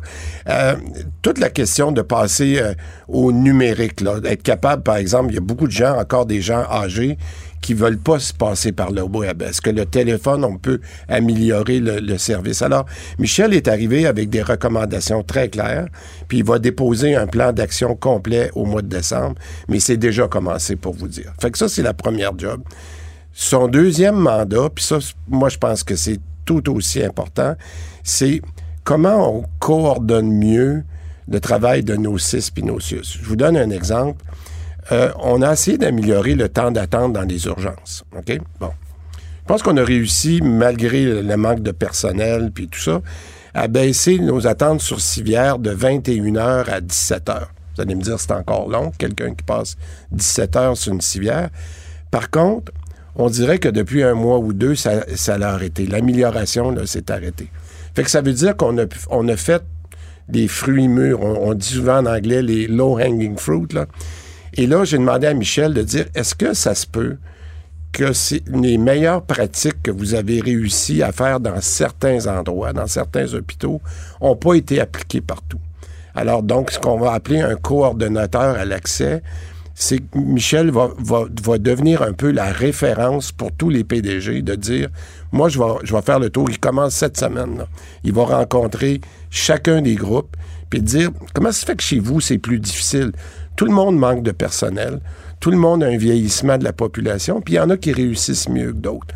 Fait que Michel, c'est son objectif. Donc, le gap, améliorer le gap, parce que le gap, empêche les gens d'aller à l'urgence, comme j'expliquais tantôt. Puis deuxièmement, peux-tu t'assurer que les meilleures pratiques sont faites partout? Dans les urgences. Dans les urgences. Fait que dans les urgences, mais dans les chirurgies aussi. Parce que si je suis capable de libérer mes chambres plus facilement à l'étage, hein, c'est-à-dire que nos patients qui sont guéris, qui ont été soignés, peuvent sortir plus vite, ben c'est ça, c'en est une autre mesure d'accès. Ça veut dire que mes gens à l'urgence attendront pas sur une civière, ils, ils vont, vont pouvoir monter à l'urgence. Fait que Michel Delamarre, la chance qu'on a, c'est que c'est quelqu'un qui a été, euh, été dans le réseau pendant 35 ans. Moi, je le trouvais bien trop jeune pour prendre sa retraite. Fait que j'ai dit, peux-tu venir nous aider pendant qu'on on travaille sur le projet de loi 15? Puis c'est comme mon deuxième PDG à qui j'ai réussi à faire ça. Fait que je suis très encouragé que des gens qui connaissent le réseau, qui étaient à la retraite, qui viennent nous donner un coup de main comme ça. Là, on arrive à la fin octobre. Euh, c'est à quelle date qu'on va commencer à avoir des reportages tous les jours sur les urgences qui débordent? C'est le 5 novembre, 15 novembre? Je fais... Je fais je fais un commentaire pour dire c'est tellement cyclique, c'est tellement tous les ans. Sentez-vous qu'on pourrait l'éviter cette année ou c'est ben, un automatisme? Ben, la, écoutez, la, gastro, la grippe, tout ça va nous frapper. C'est un, un, chiffre que je suis tous les jours, mais il y a, moi, pour moi, il y a deux choses qui sont importantes à regarder. Oui, on voit le on voit la moyenne. La moyenne va raisonnablement bien. Tu sais, je regarde les taux d'occupation. Ce qui m'inquiète beaucoup, c'est qu'il y a des endroits que c'est beaucoup plus difficile que d'autres. C'est pour ça l'arrivée de Michel. Je m'explique. Moi, je, regarde les taux d'occupation, par exemple, à Saint-Eustache. C'est des endroits qui ont, mais il y a des gros bassins de population, par exemple, Exactement. pour euh, les hôpitaux. Là. Ben, c'est ça l'affaire. Toute la que... rive nord, il y a peu d'établissements, beaucoup de... En fait, la population a augmenté de façon spectaculaire dans le dernier 20 ans. Les, il n'y a peut-être pas eu les investissements qu'on a eu, par exemple, à Montréal. Tu sais, je regarde, là, quand tu regardes à, à Montréal, t'as as six, euh, six et Sius, t'as les instituts, t'as le CHUM, t'as as le CUSUM. Il y a eu beaucoup d'argent qui ont été investis, alors que dans le Nord, il n'y en a pas. Alors, ces gens-là payent le prix. C'est là que je trouve que on a eu comme deux poids, deux mesures. Alors, moi, ceux qui me préoccupent, là, c'est ceux-là où c'est plus difficile. Puis là, c'est là que j'ai dit à Michel, je veux que aidé ces gens-là parce que dans est-ce que est-ce qu'ils ont accès aux meilleures pratiques? Ça c'est pour la période difficile qu'on va vivre là pendant ce mois de novembre décembre là c'est plus ces endroits là qui m'inquiètent hum. Qu'est-ce que vous allez faire avec la question du, du, du personnel? Parce que moi, j'ai parlé au médecin, le docteur Boucher, là, qui est oui. le, le, président des, des médecins d'urgence qui me disait, tu sais, on parle de pénurie de personnel, mais cette année, depuis les vacances d'été, il y a encore eu des prises de retraite. Dit c'est vraiment pire. Dans certains cas, dans les urgences, il, y a des moments où on peut même pas prendre des heures durant, on peut pas prendre un patient dans la salle d'attente parce qu'on peine à donner les soins de base à ceux qui sont déjà sur civière. On peine à leur donner l'essentiel à ceux qui sont sur civière. C'est même pas pensable d'aller en chercher un dans la salle d'attente. Ben, c'est un peu l'exemple que je vous parlais. De, moi, je peux vous parler où ça va bien, mais là, je me préoccupé Saint-Eustache. Alors, ce qui, puis je, je vais vous donner ma, ma, meilleure réponse en ce moment, c'est qu'il faut arrêter que les gens s'en aillent. Hein? Puis ça, c'est pas facile parce que beaucoup de gens qui sont tannés après trois ans et quelques de, de, de pandémie, euh, je le redis, il faut changer la culture. En ce moment, euh, Mme Lebel essaye de négocier des nouvelles conventions collectives. On parle beaucoup d'argent, c'est-tu 9% 11% 13% mais je pense que les, les organisations de travail, euh, c'est au moins tout aussi important que les dollars. Je m'explique. L'été dernier, j'ai une PDG qui a décidé de prendre le taureau par les cornes dans le centre du Québec, Drummondville, puis tout ça, qui a demandé à regarder comment on pouvait répartir le temps défavorable entre plus d'infirmières. Ben, ça a l'air de rien, là, mais il y a une baisse importante du TSO. Genre de 60 j'ai, vu les chiffres. Là. Énorme, énorme. Ça n'a pas été facile de faire ça parce que des Mais gens- je me trompe-tu? Ou le syndicat était contre au départ? Le syndicat est toujours contre ça. Fait que le syndicat vient en entrevue nous dire le TSO c'est épouvantable, mais quand une PDG met en place une politique pour réduire le TSO de 60% faut qu'elle le fasse en combat avec le syndicat. Ben, c'est ça. Alors, moi, ce que je pense, c'est que c'est pour ça que Mme Lebel, je trouve qu'elle fait un bon travail, c'est qu'elle dit, oui, on peut bien parler de dollars, mais est-ce qu'on peut s'assurer que l'organisation du travail, c'est ça que ça veut dire concrètement, là, est-ce qu'on peut répartir le temps favorables entre plus de personnes, au lieu que ça soit concentré sur 20% de toujours les mêmes infirmières à qui on demande de faire du temps supplémentaire les soirs, les fins de semaine? C'est un petit peu ça qu'il faut essayer de changer comme culture. Puis là, je pense que ça va faire une différence. Mais c'est ça que Mme Lebel est en train de faire en ce moment. là Je reviens à ça. Euh, Pensez-vous qu'il y a un problème de réflexe avec le syndicat? Parce que je suis pas mal certain que si on savait ce qui s'est passé dans le centre du Québec, on finirait par se faire dire, ben, tu sais, par en arrière, le syndicat a collaboré parce qu'il savait bien que c'est ça qu'il faut faire. Mais que sur la place publique, il y a un réflexe syndical de s'opposer à n'importe quoi. C'est comme si on le sait, on est tous dans le trou, on est tous dans le même bateau, puis il prend l'eau, puis faudrait faire quelque chose. Mais que t'as comme un groupe sur le bateau qui fait juste chialer. Peu importe, tu dis prends ton seau, ils vont chialer contre le seau. Tu vas dire euh, essaye de boucher la fente dans le bateau avec de la cire, ils vont chialer contre la cire. Mais il n'y a pas de réflexe de dire ben moi je vais me retrousser les manches puis je vais participer, participer à la solution. Mon défi, notre défi comme société, là, pas juste au ministère, c'est de montrer les succès pour être sûr que d'autres aient le goût de le faire. Il n'y a, rien de mieux que ça parce que c'est- facile de se tirer dans le chaloupe. Puis moi, je le dis souvent, arrêtons de dire que ça va pas bien parce que plus on dit que ça va pas bien, ben moins il y a de monde qui est intéressé de revenir. Prenons Hôpital Maisonneuve-Rosemont. Vous avez vu comment il y a eu des sit-ins l'année passée, puis tout ça? Le PDG a réussi. Le, le syndicat a été excessivement collaborateur au mois de mai, au mois de juin. Il n'y a pas eu une heure de TSO au HMR durant l'été. La première fois en 25 ans. Si on est capable, comme dans le centre du Québec où on parlait pour Drummondville, puis ce que je viens de vous dire à Maisonneuve-Rosemont, moi, c'est plus comme ça que je pense qu'on va être capable de convaincre les employés, parce que les, les employés, ils veulent ça. Ils veulent être capables d'avoir des conventions collectives qui leur permettent d'organiser leur travail. Fait qu'au lieu de regarder l'aspect, je dirais, négatif, je pense qu'en donnant des exemples, je viens de vous en donner deux, concrets, ben, je pense qu'on va, les gens vont peut-être avoir plus d'ouverture à, à faire ces changements-là dans notre réseau.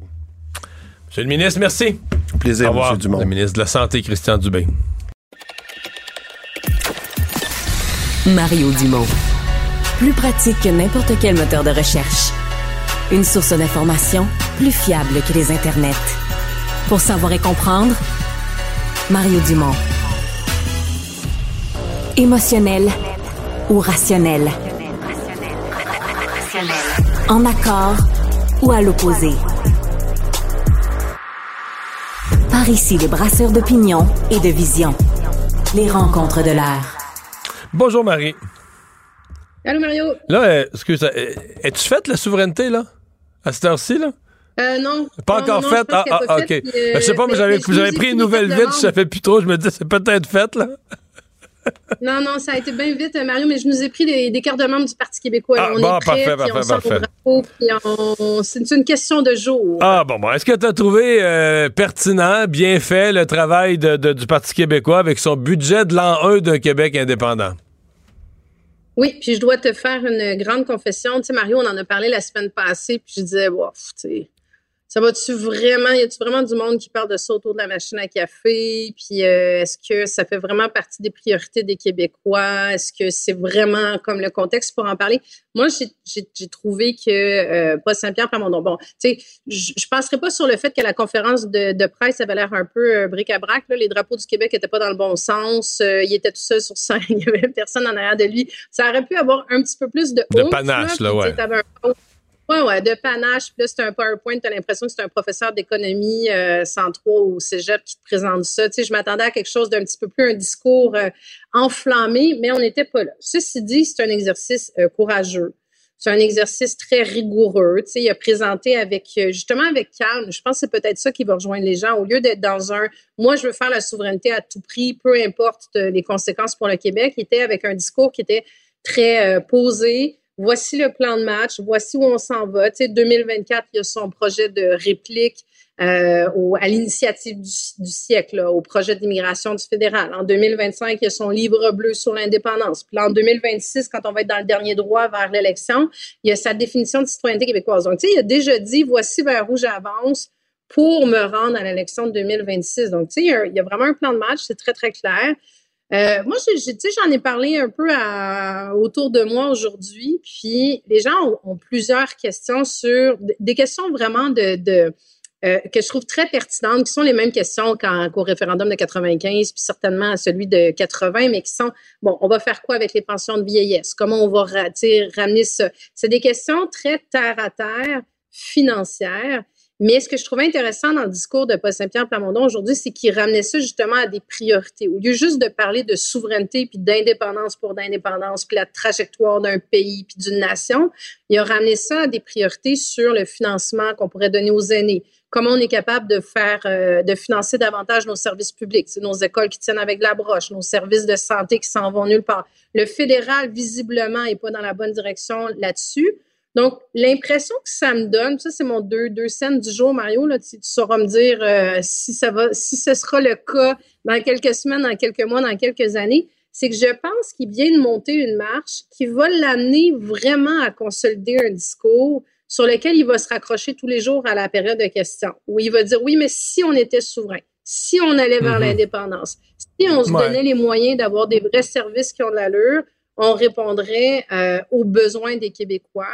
Et je pense que ça peut raviver certaines flammes et peut-être en allumer d'autres aussi.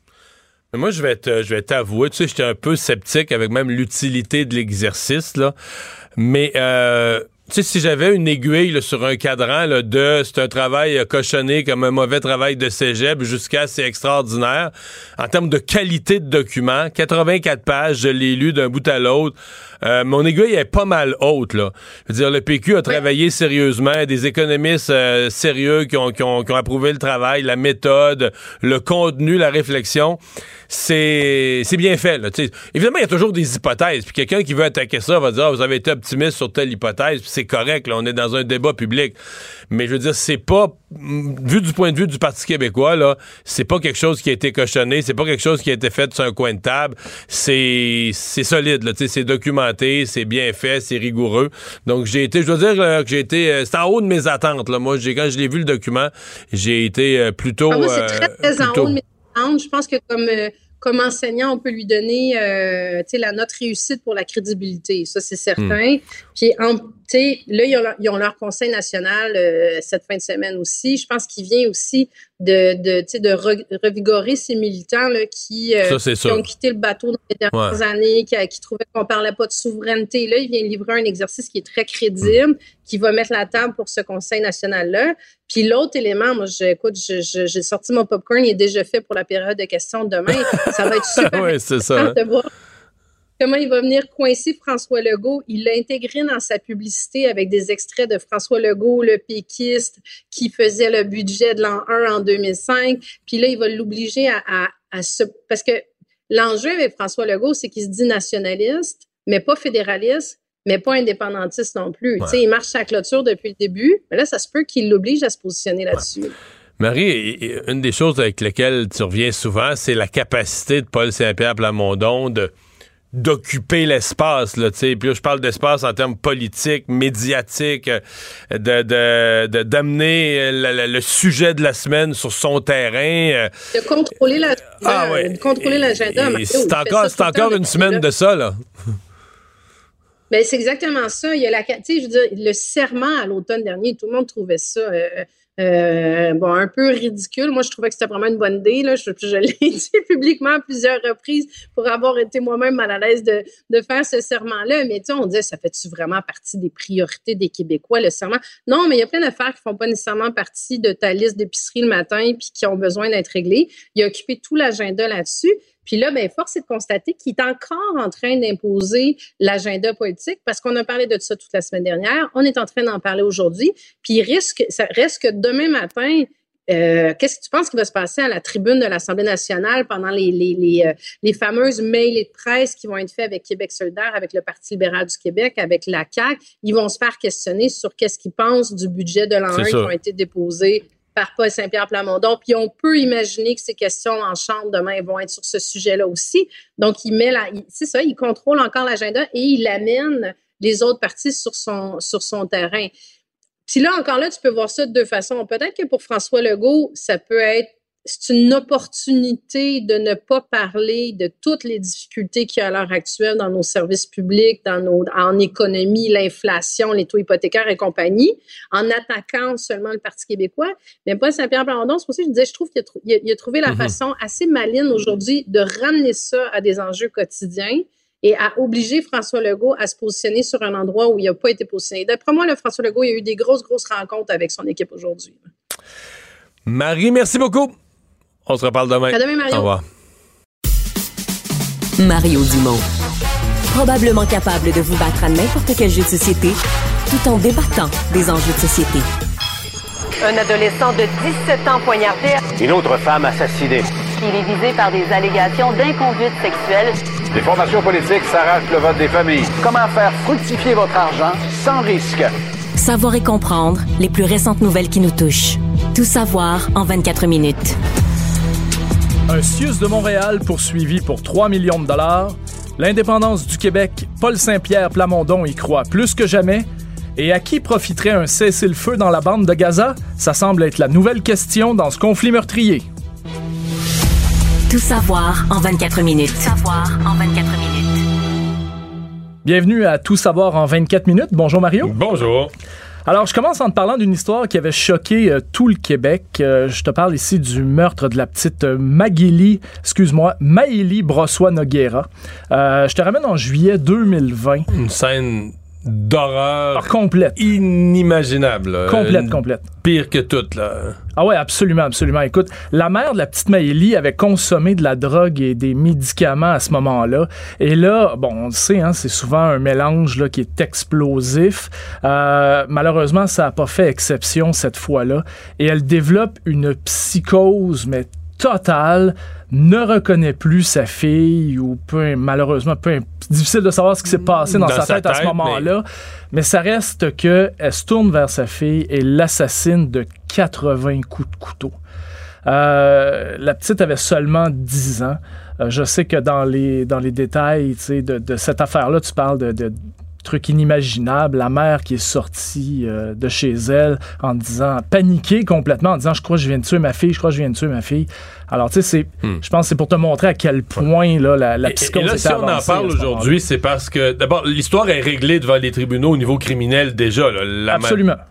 Mais c'est que là, c'est il y a une poursuite de la famille de l'enfant. Ben c'est ça, c'est que là maintenant, la, famille espère, la, famille évidemment, euh, les proches de la, de, la, jeune victime espèrent obtenir 3 millions de dollars du CIUS du centre-sud de l'île de Montréal. Euh, c'est ce CIUS-là qui chapeaute le fameux centre jeunesse. Euh, et la petite Maëlie était connue dans ce centre jeunesse-là.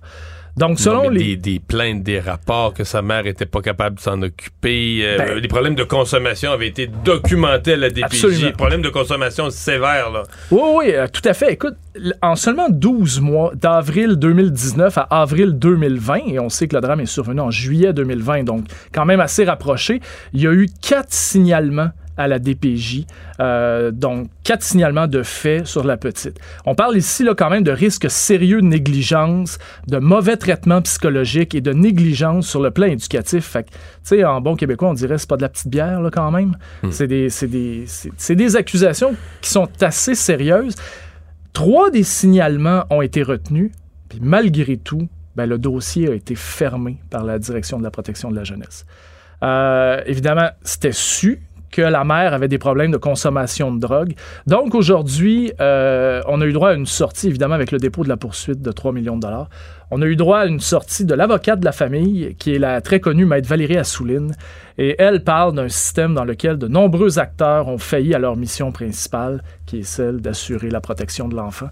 Mario? Mais j'avoue que c'est un autre En fait, il y a un côté où tu dis, ouais, fallait que ça se rende. Les tribunaux sont là pour ça. Il fallait que ça se rende devant le tribunal, qu'on qu'on mesure la responsabilité de chacun. Bon, là, le montant qu'il demande est très élevé. là, ben, mais euh, ne serait-ce que l'évaluation de la. Les tribunaux sont là pour ça, d'évaluer la- la- la- le niveau de responsabilité. Puis je, je- premier à dire dans certains cas que c'est pas facile d'être à la DPJ puis des fois des, tu peux avoir des avertissements minimes puis là finalement la personne pète les plombs puis comme un geste mais quand je relis le dossier tu dis ok mais c'est pas un avertissement minime c'est une fois puis une autre fois puis une autre fois puis des problèmes de consommation connus c'est- comment t'as pu arriver à la conclusion que l'enfant euh, était pas à risque ou était pas en danger euh? Ben, à un point de fermer les dossiers. Il n'y a pas de suivi qui est assuré à ce moment-là. C'est qu'on ferme le dossier, tout simplement. Ça veut dire qu'on rappelle même plus une fois par mois pour savoir est-ce que tout est correct, est-ce que l'enfant est nécessaire, est-ce que... Exactement, exactement. Sais, on peut se questionner, je pense. euh, évidemment, avec les problèmes de DPJ, on pense tout de suite, euh, malheureusement, au drame de la petite fillette de Granby. Ouais. Mais On- c'est dans, les mêmes- on est dans les que- mêmes époques. Là. On est dans les mêmes périodes où plus, peu, peu de choses près. la même- So, so, je te Ouais. dirais. Là. Je pense que c'est un petit peu plus av- euh, avant. petit peu avant, ouais. Léger, là, quelques, quelques années, là, sans plus. Mais enfin, Mais euh, disons qu'on on aurait pu penser que la DPJ avait peut-être tiré des leçons de, de tous ces événements-là. Il y a eu d'ailleurs la commission Laurent qui s'est penchée, euh, penchée là-dessus. donc à suivre, là, ça ne fait que ça ne fait que commencer. Bon, alors, euh, tu as vu ça probablement un peu partout aujourd'hui, hein, le dossier de nos collègues du bureau d'enquête sur le fameux vol de voiture. En fait, dossier- ça fait une semaine là, que ça dure. Puis il y a JA, une semaine dans le journal, mais JA qui est intervenu là-dedans avec un reportage, bon, euh, télé. Puis, euh, Disons que ça brasse les affaires quand même pas ben, mal. il- il- sincèrement, il faut, là. Ça peut plus. Mais là, le matin, c'est que là, c'est rendu. La, la nouveauté du matin, c'est que c'est rendu les vols d'auto en Ontario. Mhm. Qui sont ramenés. C'est les Québécois qui volent des autos en Ontario pour les. Parce que c'est c'est vraiment que c'est le port de Montréal qui est le centre. que c'est ici que l'industrie s'est établie. Absolument. Ben écoute, c'est la porte de sortie pratiquement idéale hein, pour aller à l'étranger. Il y a énormément, énormément de conteneurs. D'ailleurs, euh, dans le port de Montréal, euh, l'année dernière, c'est 580 000 conteneurs qui ont pris le bateau et qui sont allés à l'étranger. Quand on pense que l'Agence des services frontaliers a cinq employés pour contrôler ces 580 000 conteneurs-là, euh, tu sais, Non, c'est pas on sérieux. peut pas se surprendre, tu sais. Non, c'est pas sérieux. Euh, je pense que. Moi, je, je pense qu'il y a deux affaires. là. Je pense que les autres intervenants du port se lavent un peu les mains sur le plus incompétent. L'Agence des services frontaliers est le plus incompétent. Je pense que dans les débardeurs, dans d'autres groupes, il y en a, même s'ils le diront jamais, il y en a qui se ferment les yeux aussi. Que, tu sais, quand t'as du vol d'auto d'aussi gros volume, à un moment donné, quelqu'un qui laisse passer. Ceci dit, celui dont l'or- l'organisme, si on parle d'un... Nous, on paye des taxes et des impôts, là. L'Agence des services frontaliers, c'est l'organisme qui devrait être responsable d'autoriser ce qui part. Ce qui décolle du port. Puis là, ils font pas leur job, mais à un niveau euh, absolument ahurissant. Ce matin, par exemple, la députée euh, du Bloc, euh, Christina Michaud, a fait une motion commune. Hein, pour- Oui, ben exact. C'est là que je t'amenais d'ailleurs. Et puis, ben, les députés fédéraux l'ont approuvé à l'unanimité, finalement. Donc, ils vont se pencher sur le problème parce que, comme tu l'as dit tantôt, ça touche l'ensemble du pays. Tu sais, là, on parle de l'Ontario et tout ça, mais, Ouais, mais c'est l'ensemble du pays. Là. C'est parce que ça touche évidemment les milliers de personnes qui se font voler leur voiture. Je sais que pour bien des gens, c'est ça qu'on voit en premier. Là, c'est pas c'est 43 000 vols de voitures. Ontario, Québec, à 10 années, c'est 43 000 par année, quelque chose comme ça. Mais même si vous vous êtes pas fait voler votre véhicule, là, vous faites partie de- des autres. Mais vous payez pareil. là. Les assurances auto ont augmenté au rythme où ils ont augmenté. Euh, oui, on dit ah les compagnies d'assurance font de l'argent. Oui, mais ils font le, dire, ils font ils ont, ils ont pas augmenté leur rendement. Ils font le même rendement. Dans, ils, augmentent leurs tarifs notamment parce qu'ils payent plus. Ils ont payé un milliard de voitures volées. Fait que c'est rendu c'est rendu une farce, c'est une industrie de gens qui volent les voitures. Euh, la police a pas le temps de s'en occuper. Fait que la police, t'appelles la police pour un vol de voiture. Puis J'ai encore eu quelqu'un qui m'a raconté un cas. La semaine passée à l'aéroport, s'est fait voler son véhicule. Puis la police, ben, regarde, on vous donne un numéro pour vos assurances. C'est l'important, c'est on vous donne un numéro pour vos assurances. Donc on présume que la personne va se faire rembourser. Fait que ça coûte aux assurances 40 000 50 000 C'est toi puis moi qui payons ben la oui, facture. ben c'est sûr. C'est sûr. Nous, on paye tous les, tous les détenteurs d'une assurance automobile payent l'industrie des. financent l'industrie des voleurs, là. Ben, je vais même aller plus loin que ça. Moi, je vais te ramener à un cas de vol de catalyseur. Alors, tu sais, on en a beaucoup parlé là, dans les derniers mois, vol de catalyseur, puis je pense que tu vas me voir un peu Parce qu'il y avait les métaux, euh, les métaux précis, les métaux rares là-dedans. Ouais, là, c'est ça, quelque chose qui très valait plus prisés, que ouais, l'or en réalité. Puis voler un catalyseur sur certains modèles, c'est une affaire de secondes. La personne se glisse en dessous avec une scie va-et-vient à pile, coupe le catalyseur, zing, zing, prend le catalyseur, s'en va avec. Toi, tu te lèves le lendemain matin, ton catalyseur est plus là, ton auto fait un bruit de la mort. ouais. Donc, tu t'en vas au garage. Et les voleurs, ce qu'ils ont développé comme, euh, comme technique, c'est qu'ils savent très bien que tu vas aller faire réparer ta voiture. Donc, la prochaine fois qu'ils vont la voir dans ton entrée, tu vas avoir un nouveau catalyseur. Fait qu'ils vont se repencher en dessous de ton auto pour te couper le catalyseur puis repartir avec. C'est encore mieux, c'est un neuf. Ben, c'est ça. Les, les métaux sont même pas salis. Ben, exactement. Fait que je pense que s'ils font ça pour les catalyseurs, on peut sûrement penser qu'ils font ça pour les voitures aussi. Donc, tu sais, eux, ils vont te voler ton auto dans ton entrée. Ils savent très bien qu'à un moment donné, tu vas en ramasser. Mais là, l'histoire de l'Ontario, ce qu'on m'expliquait ce matin à LCN, c'est que ça a l'air que ça- au Québec, il y a tellement de vols de voitures qu'il y a beaucoup plus de gens qui se sont fait mettre les, les tags, là, tu sais, Mhm. les, les- les systèmes de repérage, tags. Et là, euh, les voleurs se sont aperçus que tu passes à, tu passes à 417 ou tu pars vers l'Ontario, puis là, tu vas trouver des véhicules, le, taux, dans le taux de pénétration de la technologie tag, là, du repérage, comme Là, probablement que tu vas me dire dans un an ou deux, si, si les, Ontariens continuent à se faire voler leur véhicule, la technologie va rentrer là-bas ou le, le nombre de clients va augmenter. Mais pour l'instant, les voleurs disent c'est plus avantageux. là. ça vaut à peine de faire 100, 200, 300 kilomètres de plus pour aller en Ontario pour avoir des véhicules qui sont pas qui ont pas le, le- le système de repérage tag. Ils vont en communauto, je pense. Hein? oui, c'est je pense, je pense que c'est ça. c'est ça. Actualité. Tout savoir en 24 minutes. Bon, euh, Mario, je pense que l'indépendance du Québec, c'est un sujet que tu connais, euh, tu connais assez bien. Que tout le monde connaît. Ça fait, ça fait, ça fait quoi, 50 ans qu'on baigne là-dedans au Québec? ouais, c'est ça. ça fait longtemps. Euh, ben, sache que le chef du Parti québécois, Paul Saint-Pierre Palamondon, excuse-moi, il lui croit lui aussi, puis il pense que c'est un projet qui peut être euh, extrêmement viable, tellement qu'il a déposé aujourd'hui son budget de l'an 1. Euh, attention, hein, c'est sûr qu'il a fait plaisir aux indépendantistes pressés. Il s'est engagé à tenir un référendum dans le premier mandat, et ça, peu importe l'appui euh, à la souveraineté à ce moment-là. Je pense que c'est là qu'il détonne un petit peu de tout ce qui a été dit avant Ouais. comme chef de Mais Parti québécois. m'a- c- ça, à mon avis, c'est le, le point aujourd'hui. Je sais pas s'il devait aller là. euh, veut montrer déterminé sur la souveraineté. Je- Ça, ça vient un petit peu brouiller son message sur le budget, le budget de l'an 1 d'un Québec souverain. Euh, parce que euh, je trouve que son budget de l'an 1, sérieusement, j'ai été comme assez impressionné par le document. Euh, ben, je, pas que je m'attendais que ce soit cochonné, là, mais genre euh, travail étudiant, euh, collégial mal fait.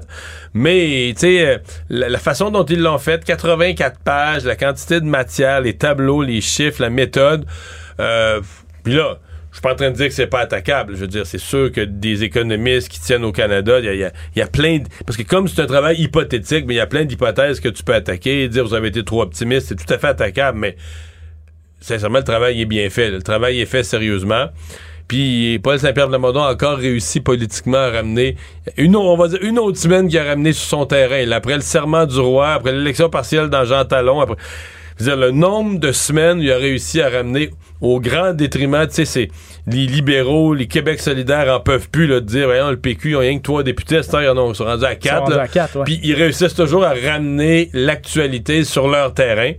Puis c'est une autre semaine, là, on peut déjà prévoir. Ben, la semaine passée, ça a déjà été un peu le cas en prévision du budget de l'an 1 qui s'en venait. Puis là, aujourd'hui, il le dépose, puis il relance encore la discussion là-dessus. Puis demain, à l'Assemblée nationale, euh, il va être en débat là-dessus. Il va questionner François Legault. Tout le monde va être curieux de voir l'échange, va avoir l'air de quoi. Donc, il est encore... qu'on les pensait morts aux dernières élections.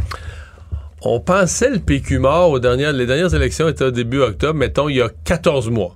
15 mois, il y a vraiment un an, avant le déclenchement de l'élection, il y a 14-15 mois, on pensait que le... En fait, on se demandait si le PQ allait sauver un siège ou deux, ou s'il allait complètement disparaître dans cette élection-là. Finalement, ça a été trois. Ouais, finalement, c'était trois, puis maintenant qu'une élection complémentaire, c'est quatre, puis on trouve qu'il occupe pas mal d'espace dans le, dans le paysage. Puis moi, mon avis aujourd'hui, euh, avec malgré un des exercices les plus risqués, j'ai hâte de voir. Tu sais, On verra à la fin de la semaine ce qui va en sortir. Mais je pense qu'il gagne en crédibilité comme quelqu'un qui a pas nécessairement tout le temps raison, mais qui travaille sérieusement ses affaires, qui travaille sérieusement ses dossiers, qui, tu sais, qui met des pierres dans son salage, puis ça tient. Tu sais, comme on dit, il les met une par une, puis ça tient. Je pense qu'il vient d'en mettre une autre aujourd'hui. Puis je t'entends beaucoup parler de comme quoi que c'est une démarche qui a été sérieuse et tout ça. Mais est-ce que tu penses pas que ça pourrait éventuellement, disons, euh, un peu effrayer des électeurs potentiels qui, eux, croient peut-être aux politiques, euh, aux politiques sociales du PQ, mais l'indépendance, c'est so-so, là, c'est- Ouais. c'est direct. Là. Mais je sais pas, le PQ, euh, d'après moi, le PQ, il est allé revirer à. Tiens, il y a un point d'un sondage, il était à 9-10 Fait qu'ils ont vraiment reconstruit sur des indépendantistes. Puis je pense que le pari qu'il fait, c'est d'en convaincre des nouveaux, là, des jeunes, puis une nouvelle génération. De toute façon, je pense qu'il fait le calcul que s'il réussit pas ça, ben, le PQ a plus de raison d'être.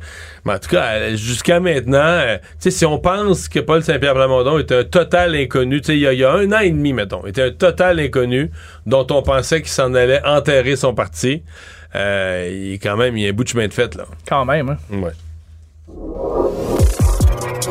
Tout savoir en 24 minutes.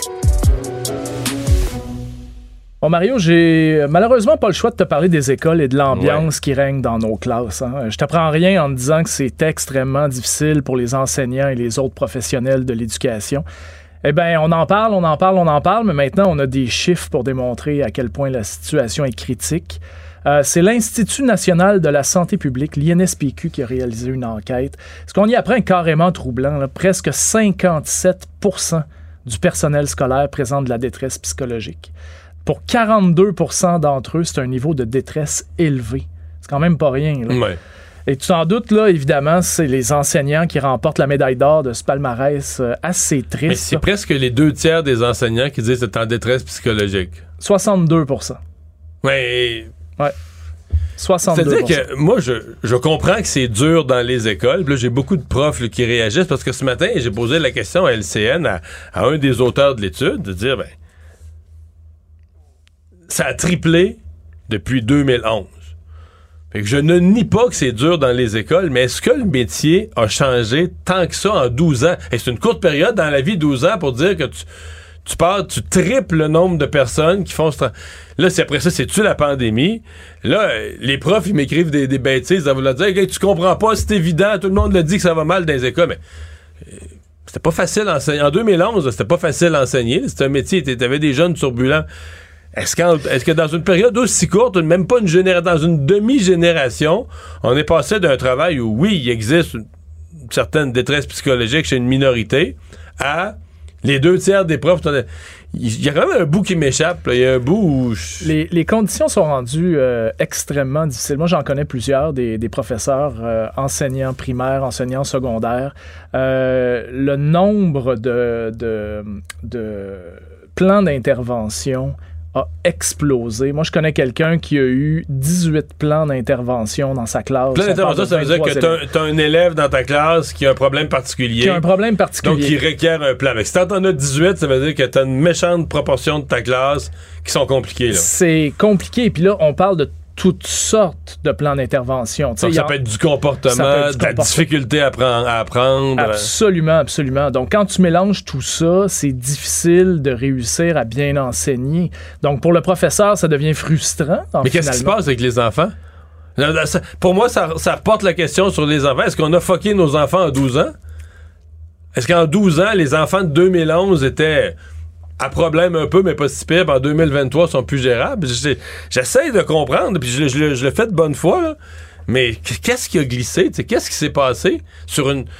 Je sais qu'il y a eu la pandémie, là, puis ça a eu l'impact, probablement qu'il y a eu un impact psychologique dans tous les métiers du monde. Tu te retrouveras avec plus de gens qui sont affectés. Dans les écoles, c'était spécial, mais quand même, à ce point-là. J'ai l'impression. Moi, c'est les échos que j'entends. Ouais, puis comment tu ramènes ça? Qu'est-ce que tu fais pour ramener ça? Ah, Ça, c'est la grande question parce que c'est comme une roue qui tourne en réalité. Parce que moins tu as d'enseignants, parce que ça, c'est un des problèmes, hein, évidemment, le manque d'enseignants. Donc, les enseignants quittent. Parce que le travail est difficile, puis le travail est de plus en plus difficile parce que les enseignants Mais ça, c'est le même phénomène que les, en- que les infirmières.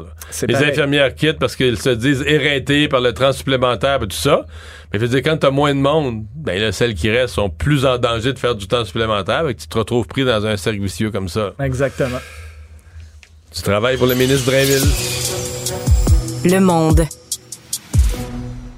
Alors malheureusement, la guerre israélo-palestinienne fait toujours des morts hein, et on voit quand même assez mal quand un cessez-le-feu va vraiment entrer en vigueur. Euh, selon les États-Unis, un arrêt de la guerre va bénéficier au Hamas seulement, donc pas question pour eux de prendre cette avenue-là.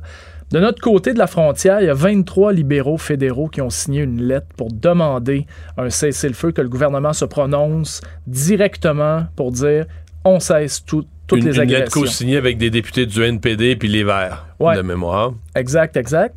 Euh, eh ben, on a appris aujourd'hui que le, le gouvernement Trudeau va pas prendre cette voie-là. Pour l'instant, en tout cas, la ministre des Affaires étrangères, Mélanie Joly, euh, elle se trouve à Abu Dhabi en ce moment, aux Émirats arabes unis. Puis elle, elle a dit que euh, un cessez-le-feu, ouais, elle entend les Canadiens qui lui demandent ça, elle entend les gens et tout. Mais elle croit que le Hmm. Canada doit continuer à jouer un rôle équilibré. Alors, Ouais. qu'est-ce que ça veut dire, jouer un rôle Ben, équilibré? Ça veut dire que le gouvernement Trudeau est mal à l'aise, je pense que c'est ça. Puis prend pas, finit par prendre des positions qui sont semblables à celles des États-Unis, mais sans nommer les choses clairement. Mais là, je dis, c'est fondamental. C'est le droit d'Israël de se défendre. là. Parce que euh, tout, je veux bien qu'on. Je suis le premier à le dire, qu'il faut que la réponse d'Israël soit mesurée. Faut qu'on faut pas, faut qu'on fasse attention euh, aux civils. Euh, faut qu'on n'exagère pas. Là, on a commencé à laisser rentrer des euh, des convois humanitaires. On va pas exagérer. là, un blocus qui empêche les gens d'avoir accès à l'essentiel. Tout ça, c'est correct. Mais là, sinon, si tu parles d'un cessez-le-feu, c'est que tu nies le droit d'Israël de se défendre. C'est une guerre qui a été déclenchée par le Hamas. Il y a une guerre, là, elle a été déclenchée par le Hamas. Fait que là, après ça, il faudrait dire aux gens du Hamas, ils auraient dû y penser avant. Sais, si- s'il y a des conséquences, là, il aurait dû, c'est eux qui auraient dû y penser avant, c'est eux qui sont à blâmer. On peut pas blâmer Israël pour une guerre qu'ils n'ont pas déclenchée. On peut les surveiller sur ce qu'ils vont faire. Puis, moi, je- des fois, je rapporte ça. je dis, si le Québec avait été attaqué comme ça, sauvagement, un samedi matin, par un État voisin, où il y a un groupe terroriste, c'est sûr qu'au Québec, la population demanderait à notre gouvernement, à notre armée, aller libérer, aller détruire le, groupe voisin, aller détruire le Hamas. On veut plus vivre ça. On veut plus jamais vivre un matin où ça débarque avec des, euh, des armes, ça nous tire des roquettes. Donc, moi, j'ai aucun doute sur la détermination d'Israël. La guerre prendra deux mois, trois mois, quatre mois. Ils vont vouloir désarmer le Hamas jusqu'au dernier entrepôt, lieu de fabrication de roquettes. Ils vont vouloir tout, tout, tout, tout raser, là, ce qu'il y a de, mil- de, de militaires. Or, comme essayent de l'expliquer là, les porte-paroles israéliens, il n'y a pas ça là, dans la bande de Gaza, un édifice qui s'appelle entrepôt militaire avec un logo. Les entrepôts militaires sont dans les sous-sols des écoles, des hôpitaux. Les lance-roquettes sont sur le toit des écoles. Ils ont placé leurs affaires d'une façon à ce que la population, les institutions civiles soient un peu comme des boucliers. Fait que là, c'est la job d'Israël. Comment tu démantèles une organisation armée qui est tricotée dans la vie civile, là, où les entrepôts d'armes, tout ça. Euh, c'est quelque chose d'un peu unique dans l'histoire de l'humanité. C'est pour ça. Puis quand je dis ça, je suis pas en train de dire ça justifie qu'ils bombardent des écoles pendant les heures de classe ou qu'ils bombardent des hôpitaux. Je suis pas en train de dire ça. Je suis en train de dire que ça doit, ça doit être des frappes d'autant plus chirurgicales. Mais on est là-dedans, là. Puis ça, c'est... que- la journée que la Hamas a frappé, on, on le savait que ce serait pas beau, là, que la Hamas a déclenché quelque chose qui serait pas, qui serait pas beau. Est-ce que tu penses que l'incursion terrestre à ce moment-là d'Israël dans la bande de Gaza pourrait peut-être aider à sauver Oui. une partie de la population? là? Oui, à faire des interventions plus chirurgicales que des frappes aériennes. Sauf que là, tu rentres dans la question délicate. Plus tu bombardes, plus tu défais les capacités euh, du Hamas. Donc, tu réduis le nombre de pertes humaines parce qu'une opération terrestre, là, t'as l'armée d'Israël qui rentre dans la bande de Gaza. Ils connaissent pas le terrain, ils connaissent pas les tunnels, ils connaissent beaucoup moins le terrain, en fait. Ça va coûter cher en vie humaine, là. Mhm. Dire, des pères et des mères de famille qui étaient, surtout des, des pères, là, qui étaient des informaticiens le mois passé. Puis là, maintenant, ils ont été appelés dans force de réserve. Puis là, ils vont faire partie de cette opération-là, puis ils vont se faire tuer. Puis je dis informaticien, mais j'aurais pu dire n'importe quel autre métier. Il va en avoir plein, là. Fait que je pense qu'Israël se dit, avant de faire l'attaque terrestre, c'est le principe militaire. là. On va essayer de défaire le plus possible les capacités militaires de l'autre avant de débarquer. En ce moment, euh, je termine euh, cette nouvelle-là en te disant qu'il y a 1400 personnes qui ont été tuées en Israël et plus de 5000 dans la bande de Gaza euh, jusqu'à maintenant. Malheureusement, ce sont, euh, ce sont toujours lourd bilan. Oui, tout à fait. Une, une petite nouvelle très rapide. Euh, je te parle de Joseph Emerson, qui est un pilote de ligne, qui lui a décidé de rentrer chez lui dans le cockpit d'un avion euh, d'un collègue. C'était pas lui qui était aux commandes. Et que, euh, Dieu sait ce qui s'est passé, il a décidé d'éteindre les moteurs de l'avion en plein vol. Alors, heureusement, il a réussi à, être contenu, donc il n'est pas parvenu à faire ça. Mais quand il est arrivé au sol, les autorités américaines lui ont dit tout, tout, tout, ça se passera pas comme ça. Ils ont arrêté M. Emerson. Maintenant, je pense qu'il voyagera pas sur un avion de sitôt. Il est accusé de 83 euh, tentatives Parce de qu'il y avait meurtre. 30, 83 Parce qu'il y avait 83 personnes à bord. Donc, euh, mauvaise idée, je pense. euh, Mais il- on sait-tu, est-ce que lui a donné une version des faits de ce qu'il essayait de faire, de ce qu'il Pour voulait faire? l'instant, tout ce Est-ce qu'on que peut c'est un comprendre, suicide fou? Ben, est-ce il- qu'il faisait une joke, il, il voulait tester si le pilote allait être bon, pas de moteur pour atterrir un plan vol plané? Ou... Euh, je pense que ça s'est pas mal battu dans le cockpit en réalité pour essayer de le maîtriser. Ben, quel- non, une bulle au cerveau. 83 tentatives de meurtre. Une grosse bulle au cerveau. Résumer l'actualité en 24 minutes, c'est mission accomplie. Tout savoir en 24 minutes. Un nouvel épisode chaque jour en semaine. Partagez et réécoutez sur toutes les plateformes audio. Disponible aussi en audiovisuel sur l'application Cube et le site cube.ca. Une production Cube Radio.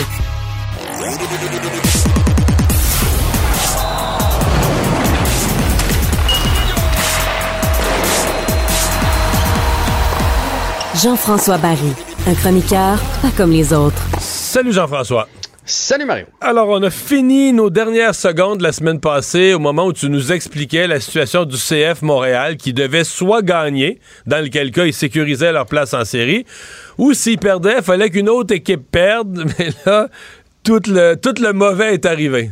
Ah oui, puis tout au long du match, euh, quand le CF marqué, le bang, on les a mis huitième. On suivait comme le décompte. Après ça, Charlotte, dans un autre match, avait, marqué, prenait les devants. Donc, le CF est tombé neuvième. Et là, à la fin de la game, même si le CF avait perdu contre le Crew de Columbus, on était toujours en série et on s'enlignait pour faire euh, match nul du côté de New York. Donc, il n'y avait pas de danger pour la place du CF. Et à la 94e minute de jeu, donc dans les arrêts de jeu supplémentaires, il y a un joueur qui s'est fait trébucher dans la surface de, réparation. On a accordé un penalty.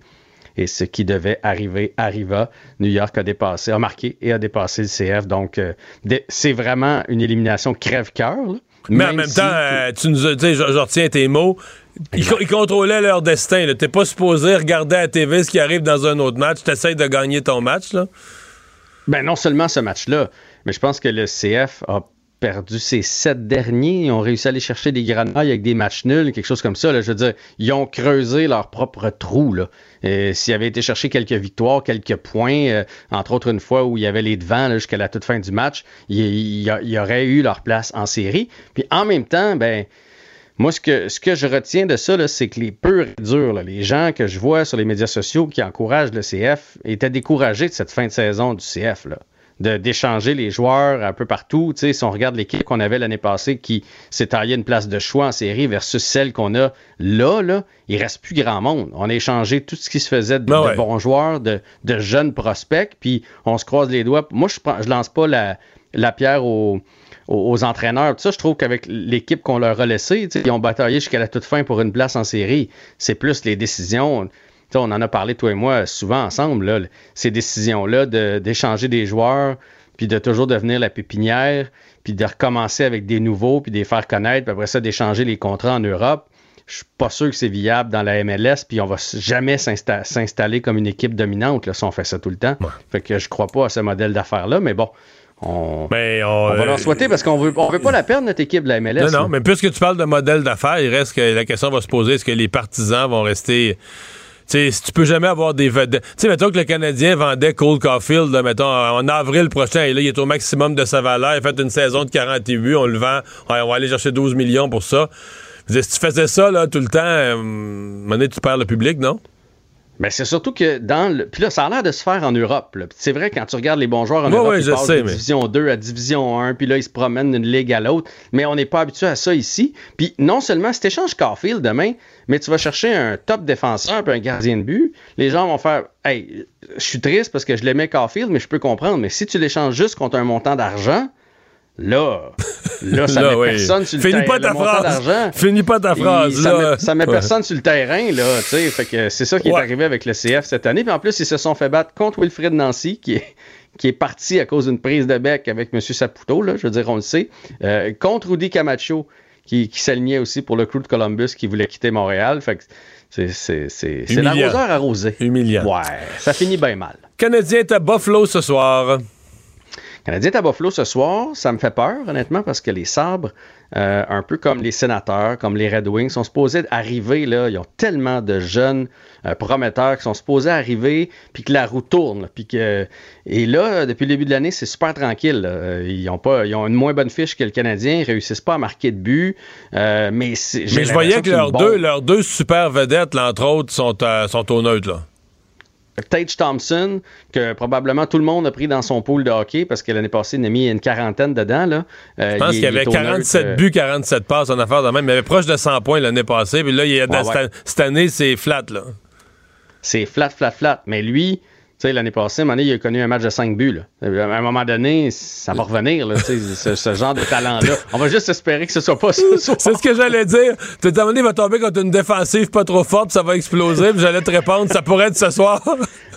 Ben, tu sais, c'est une équipe de patineurs. Tu t'as juste à regarder Owen Power en arrière, Rasmus Dallin, là, t'as Cousin en avant, t'as Tage Thompson, t'en as un paquet, là. Ouais. puis, euh, on va espérer que ce soit pas ce soir, mais ça me fait peur. C'est Jake Allen qui va être devant le filet, Mario, puis ça, moi, je suis en accord avec ce- cette décision. Première étoile samedi soir?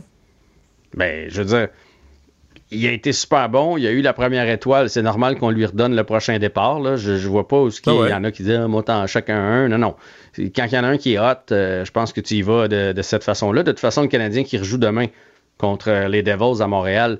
Fait que on, on allait utiliser les deux gardiens de toute façon. Puis moi, je pense que c'est un bon, un bon système de récompense, puis de, de- d'avoir une saine compétition à l'interne. Tu sais, ça va pousser mon tambour à être encore meilleur. Puis Allen, puis chacun se dépasse mutuellement. C'est Primo. On sait pas quand est-ce qu'il va être dans le fidèle, lui. Ça, c'est un autre, euh, un autre paire de manches. Mais je trouve que le vétéran euh, méritait sa place. Parce que je sais pas si t'as écouté le match samedi. Non.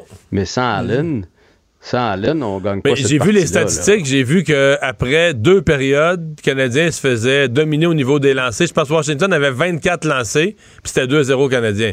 Mais, mais ce, qui nous amène, ce qui nous amène quand même à l'inquiétude de tout le monde, quand l'adversaire met de la pression en fin de match, l'échec avant, puis l'attaque, tout à l'attaque, la résistance du Canadien pour couper des passes, sortir la rondelle de la zone, c'est un zéro puis une barre. Quand l'adversaire a besoin de but, il marque puis il crée l'égalité, ça a été ça tout le temps. Même des matchs pré-saison. Ouais, puis le dernier but, là, tu sais, j'avais l'impression, j'écoute beaucoup de hockey junior, comme tu sais, j'avais l'impression que je venais de regarder du junior. Tout le monde a été aspiré par le joueur qui faisait le tour du filet, qui a fait le tour puis qui l'a envoyé en avant par, par après. C'est pas le gars qui est en arrière du but qu'il faut que tu là. C'est le gars qui est en avant, qui s'en vient, puis comme de fait, il a eu sa palette, puis euh, il l'a mis, il l'a mis dedans. Euh, il y a de l'inexpérience là-dedans. Il y a aussi, moi, je, je continue de croire qu'on utilise, qu'on surtaxe des gars comme Suzuki quand ils arrivent en fin de match, ils ont un cheveu trempe, là. Ils ont un cheveu très trempe, et maintenant, en fin de la saison, ça va paraître. Euh, il y a des gars qui jouent euh, Gallagher 9 minutes, euh, il y a des gars de Pezzetta 10 minutes, fait que fait que si ces gars-là, ils en jouent si peu, ça veut dire qu'il y en a qui en jouent beaucoup. Fait que mélange d'inexpérience avec la fatigue, là, je pense que c'est le combo. Juste vous dire que Goulet est resté à Montréal, Primo est resté à Montréal et Dvorak aussi. Donc, ce sera le même alignement que vous avez vu contre les Sabres de Buffalo. Puis c'est un 2 en 2. C'est une grosse soirée de baseball aussi parce que là, on arrive à savoir qui va participer à la Série mondiale. Ouais, vraiment. Puis honnêtement, c'est du bon baseball. C'est chaud. Ben là, ce soir, il y a un septième Euh, match, là. Il y a un septième match entre les Astros et les Rangers du Texas. Hier, on pensait que les Astros allaient fermer ça. Les Rangers sont allés causer la surprise à Houston. D'ailleurs, dans cette série-là, Il n'y a aucune des deux équipes qui a gagné à la maison. Fait que là, ce soir, c'est à Houston. Honnêtement, moi, je vais prendre pour les Rangers du Texas avec tout ce qui a entouré. Houston sont bons depuis des années, la première des choses. J'aime toujours ça quand il y a de nouvelles équipes en série mondiale. Puis on le sait, ils ont volé les signaux. C'est la même gang, là, Altuve. Puis ils sont, tous encore là. Fait qu'on va souhaiter que les Rangers du Texas les battent. Et dans l'autre série, on pensait que c'était fini. Les Phillies ont démoli les Diamondbacks lors des deux premiers affrontements. Ils ont pris les devants 2-0 dans la série. On s'est dit, c'est jamais les D-backs vont se remettre de ça. Ben, ils sont revenus à 2-2. Là, les Phillies ont gagné le, le, le sixième, le cinquième match. Mais ce Et soir, c'est le sixième. euh, c'est Donc, ça. c'est 3-2, C'est le sixième. Donc, c'est 3-2. J'avais de la misère avec mes mathématiques. C'est 3-2. Donc, on est au sixième match. C'est 3-2 pour les Phillies. Et un match de la NFL, en fait, le Monday Night Football. Ouais. D'ailleurs, on a eu un bon hier, hein? C'était très bon match des Eagles contre les Dolphins. J'ai énormément aimé le match. Très beau spectacle. Mais pourquoi tu ris? Parce que Ben, ça s'est fini. euh, parce que les Eagles de- ont gagné. ton équipe? Ben oui. Mais c'était un bon match euh, d'un bord ou de l'autre. Mais là, il est meilleur dire, quand euh, les Eagles gagnent. Ça, c'est sûr. Puis ils ont bien euh, usé de stratégie là, en, en épuisant la défensive des Dolphins, en restant sur le terrain euh, jeu après jeu. Puis le gros jeu, c'est quand Hurts, là, euh, quatrième essai, ils ont décidé d'y aller. Ils ont déc- il a réussi à se tasser puis envoyer euh, une super passe. Là. Ah. Non, il y en a eu une coupe C'est- de C'est gros, pas mal le jeu qui a fait la différence. Mais donc, ce soir, les 49ers euh, qui, affrontent, qui affrontent les Vikings. Les Vikings, c'est un- ils jouent un peu leur saison, là, hein, si je comprends bien. Ouais, les Vikings, quatre, ils il vont pas bien. l'échappent. là. Non, les Vikings, ils vont pas bien. Puis là, ce soir, c'est sûr que battre les 49ers, c'est une bonne façon de se replacer. Mais c'est aussi un gros risque de se faire rosser. C'est Ouais, autre- au-delà de ça, si t'as cinq défaites, Non, c'est- non, c'est- t'es dans, le, t'es dans le gros, gros, gros trou. Hey, à demain. Salut, à demain. Il nage avec les mots des politiciens comme un poisson dans l'eau. Mario Dumont. Pour savoir et comprendre. Cube Radio.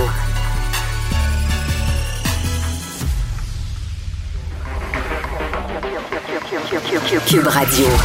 En direct à LCN. Un petit peu de pouce sur cette euh, entrevue que nous a donnée le ministre de la Santé, Christian Dubé. Bonsoir à vous trois. Bonsoir. Bonsoir. Bonsoir, Sophie. Alors, il y a un élément qu'on a retenu de cette annonce euh, d'aujourd'hui, un extrait du point de presse du ministre. On a encore 50% des personnes qui viennent à l'urgence qu'on appelle des P4, P5, c'est-à-dire des priorités là, qu'on pourrait faire ailleurs, soit dans nos cliniques médicales, soit dans une pharmacie. Quand même incroyable. Je, je posais la question à M. Dubé. là, 50% des gens, Mario, qui sont à l'urgence, ne devraient pas être là. Malgré euh, les années qui passent, malgré les messages qu'on qu'on- qu'on répète, le réflexe change à peine. Oui, mais il faut qu'il y ait un ailleurs, là.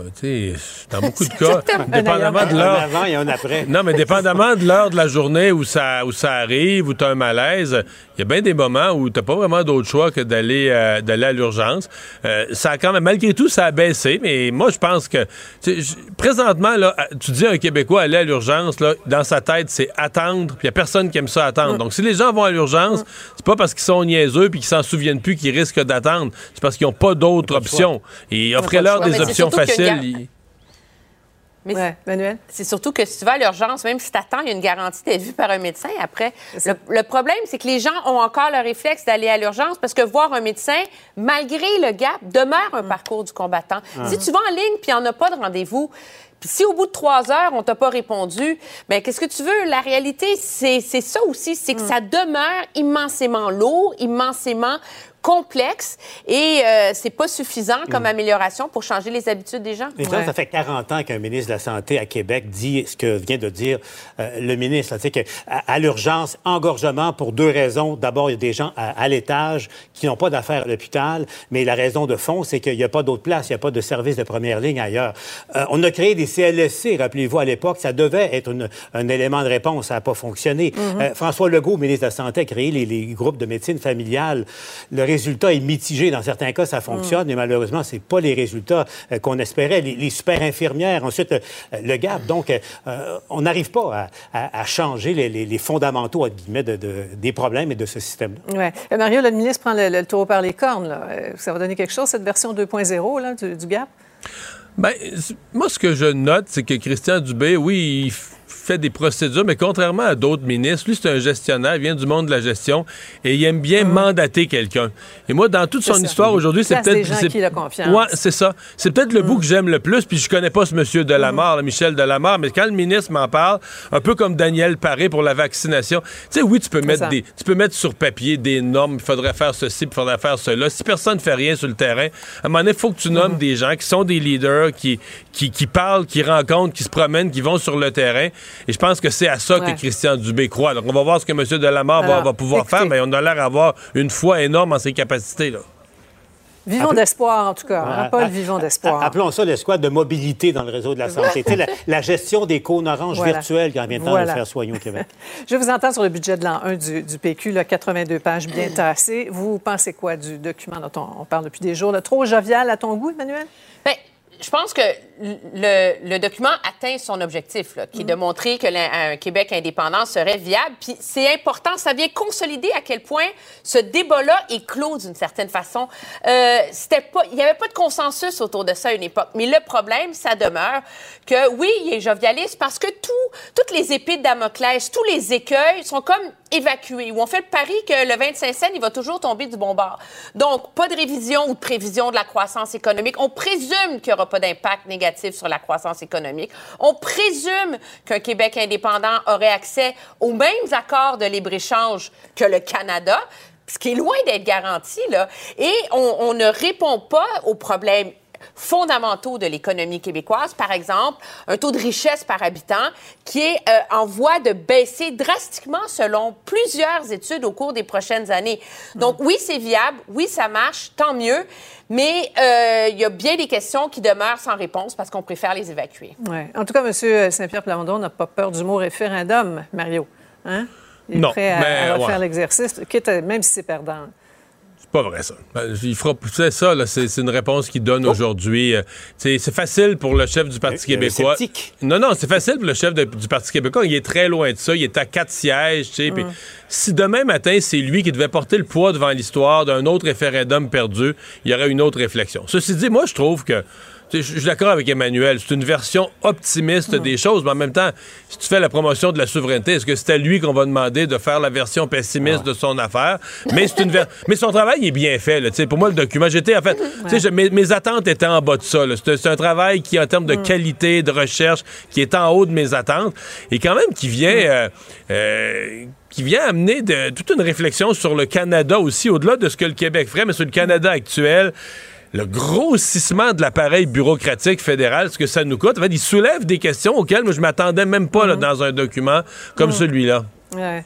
Le Et- et document, pas- faut ouais, dire pas- qu'il y avait, parmi les, les recherchistes, il y avait un certain euh, François Legault, hein, qui, qui avait fait le même exercice euh, à l'époque où il était euh, péquiste. J'ai hâte de voir à la période de questions quel argument va, va invoquer M. Legault. Pour, euh, il pourrait y avoir un débat entre François Legault et, et François Legault euh, au cours des prochains mois. Et ça, juste pour ça, les, les péquistes sont, euh, parlé avec les stratèges de M. Samuel Landon, ils sont fiers de leur coup, là, juste pour ça. Ça place M. Legault dans une, situation très particulière. On s'arrête un moment. On poursuit la discussion. Au retour, il sera question du conflit, bien sûr, au Proche-Orient. Deux nouveaux otages qui ont été euh, libérés. Est-ce que c'est bon signe pour la suite des choses? Restez. Une autre vision de l'actualité. Cube Radio. Alors, euh, on se parle de- d'allergie à la pénicilline qui est dans l'actualité aujourd'hui. Absolument, j'ai envie de faire plaisir à ma mère et de me transformer en docteur Latour. Ah ouais? Mario, es-tu allergique à la pénicilline? Parce que je sache, non?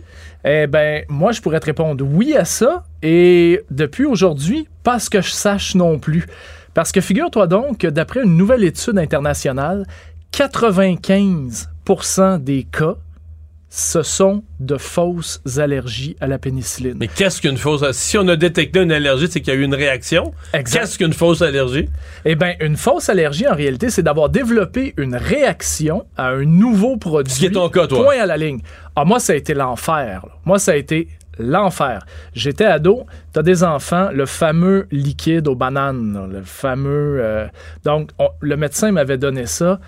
Et c'est un des symptômes, justement, le plus, probablement le plus fréquent de l'allergie à la pénicilline. Et je suis venu en pleine nuit couvert de, de- de boutons rouges. Comme un rash, là. Ah, mais c'était épouvantable. J'avais l'impression que j'avais mes mains allaient, allaient carrément brûler tellement que, c'est, tellement que ça faisait mal. Mais alors, alors je reviens à ma question. Euh, Si t'as si t'as fait ça, c'est une allergie, non? Comment ça peut être une fausse allergie ou. Alors, La en- réaction était réelle, là. La réaction est réelle, mais eux, ce, qui- ce que l'étude tend à démontrer, c'est que c'est simplement une réaction normale du corps et qui, à la nouvelle substance que tu viens euh, d'ingurgiter et que ce n'est pas officiellement une allergie. Donc, moi, en bon Qu'on pourrait en reprendre. Qu'on pourrait en reprendre. Et d'ailleurs, ça, je trouve ça un peu étrange, je vais. Parce que la là, pratique, mais- c'est que là, on l'inscrit dans le dossier médical, allergique, pénicilline, on n'en donne plus jamais. Ben, j'ai un papier, moi, dans mon portefeuille qui dit attention, allergique à la pénicilline, parce que le docteur m'a très bien dit, très clairement, n'en prenez plus, ça, peut être dangereux. La deuxième fois, la Ben troisième là, on- fois. euh, les symptômes empirent de fois en fois, hein, puis donc euh, c'est. Donc là, l'étude va dans le sens contraire, tu pourras en reprendre. L'étude va dans le sens contraire. 95% quand même. C'est quand même, je te dirais pas rien. Mais le truc avec la que les gens qui ont déjà eu ce genre de réaction-là, ils seront pas, euh, ils seront pas friands de réessayer, là. Non, je réessayerai pas, ça, je peux te le garantir, puis je suis sûr que je serai pas le seul là-dedans. Euh, mais ça reste que, selon leur étude, je pourrais. Faut pas oublier que quand tu es allergique à la pénicilline et que tu as besoin d'un antibiotique, un, l'antibiotique est beaucoup, que tu prends est beaucoup moins efficace. Souvent Deux, beaucoup plus cher. beaucoup plus cher. Euh, ça veut dire plus d'hospitalisation hein, si c'est grave. Donc, euh, ça veut aussi dire, je te dirais, des effets secondaires beaucoup plus importants que la Donc, pénicilline. d'où la recherche pour pousser vers la pénicilline lorsque c'est possible. Mais là, ouais, c'est ça. Est-ce que les gens vont vouloir, quand tu as vécu une réaction négative, là, souvent, t'es pas chaud chaud. Merci. Une autre vision de l'actualité. Cube Radio. Cube Radio. Cube Radio. En direct à LCN. Alors, la guerre entre euh, Israël et le Hamas est entrée dans sa 17e journée. Sahel qui continue de pilonner la vente de Gaza, des centaines de morts encore aujourd'hui. Et une journée marquée par l'aide humanitaire qui continue d'entrer lentement, la libération de deux autres otages aussi. Euh, clairement, là, les, euh, les négociations, les pressions des familles d'otages, des alliés aussi se font sentir. Et l'offensive terrestre, là, la, la fameuse opération multilatérale, elle est repoussée de jour en jour, Paul. Et ce qu'on peut comprendre euh, en Israël, euh, notamment, c'est que l'armée est prête. L'armée attend le signal depuis plusieurs jours maintenant et c'est le gouvernement qui, qui retient, de toute évidence, sous la pression, notamment des Américains qui ont beaucoup d'otages, hein, qui ont la double citoyenneté. Euh, c'est clair que c'est un facteur majeur. Y a-t-il une causalité entre euh, l'aide humanitaire qui est entrée au compte-goutte, mais entrée encore aujourd'hui, et la libération de deux autres otages? Euh, on l'ignore. Mais, mais c'est clair qu'on est à, à un moment un, un peu étrange dans ce conflit euh, en ce moment. Et puis, les prochains jours, est-ce que l'armée, parce que la fenêtre d'opportunité, c'est ce que les militaires israéliens disent, la Mhm. fenêtre d'opportunité, ils le savent bien que ces images que l'on voit des, des civils palestiniens qui souffrent, euh, ça, ça referme leur fenêtre d'opportunité pour entrer euh, à Gaza. Mhm. on, on entend aussi les, appels au cessez-le-feu des Nations unies, des pays arabes. Le président français, là, Emmanuel Macron, qui veut une reprise du processus de paix. Pour Mélanie Joly, c'est irréaliste. Et Emmanuel, tu, tu partages sa vision? Oui, je pense que quand le président Macron parle d'une reprise du processus de paix, c'est à plus long terme. C'est une fois qu'on aura réglé la question actuelle, il faut ne faut pas oublier qu'il faut trouver une façon d'avoir un État palestinien. Euh, moi, là, sur la question du cessez-le-feu, je partage le point de vue de Mme Joly.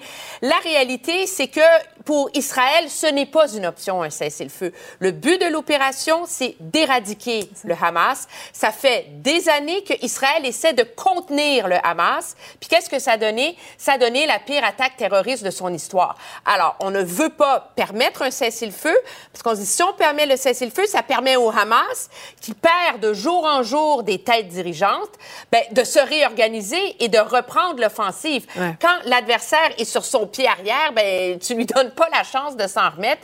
Mais c'est sûr que la pression sur la question des civils devient extrêmement forte sur Israël.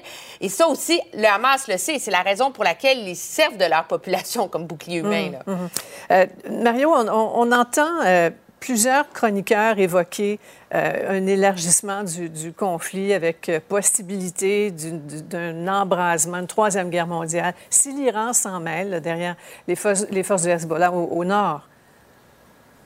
C'est un risque et un danger, on l'entend. Pour l'instant, c'est pas ce qui se produit. Les Américains ont quand même mis en place des forces dissuasives là, pour euh, euh, signaler aux autres de pas s'en mêler. Donc, pour moi, c'est un risque Mhm. qui est là. Mais c'est parce que, tu sais, à la base, là, euh, quand on parle de cesser le feu, à la base, là, c'est le Hamas qui a déclenché une guerre. Le 7 octobre, le Hamas s'est débarqué en Israël, a tué des gens, a pris des otages, a déclenché une guerre. Et puis là, euh, on voudrait dire après, ben là, arrêtez la guerre, là, Israël est trop fort. Non, Israël a été attaqué. Israël s'est vu lancer dans... Israël a rien déclenché. Israël a été attaqué. Et là, euh, je pense qu'Emmanuel l'a euh, brillamment expliqué. Je veux dire, n'importe quel peuple aurait été attaqué sauvagement comme ça, puis il y aurait une demande dans sa population d'aller désarmer l'autre bord. Pas à tuer des civils, malheureusement, c'est sûr qu'il va y avoir des, des, dommages collatéraux, mais désarmer, enlever leur capacité de faire une attaque semblable, de lancer des roquettes sur. Israël, c'est certain que la population d'Israël attend ça de son gouvernement et de son armée. là. Et il y a une Ouais. grande unité nationale en Israël, société divisée là, préalablement, mais le, le massacre de- des civils le 7 octobre a, a tout changé. Il y a, il y la logique déclenchée par le Hamas en s'en prenant et en massacrant des civils.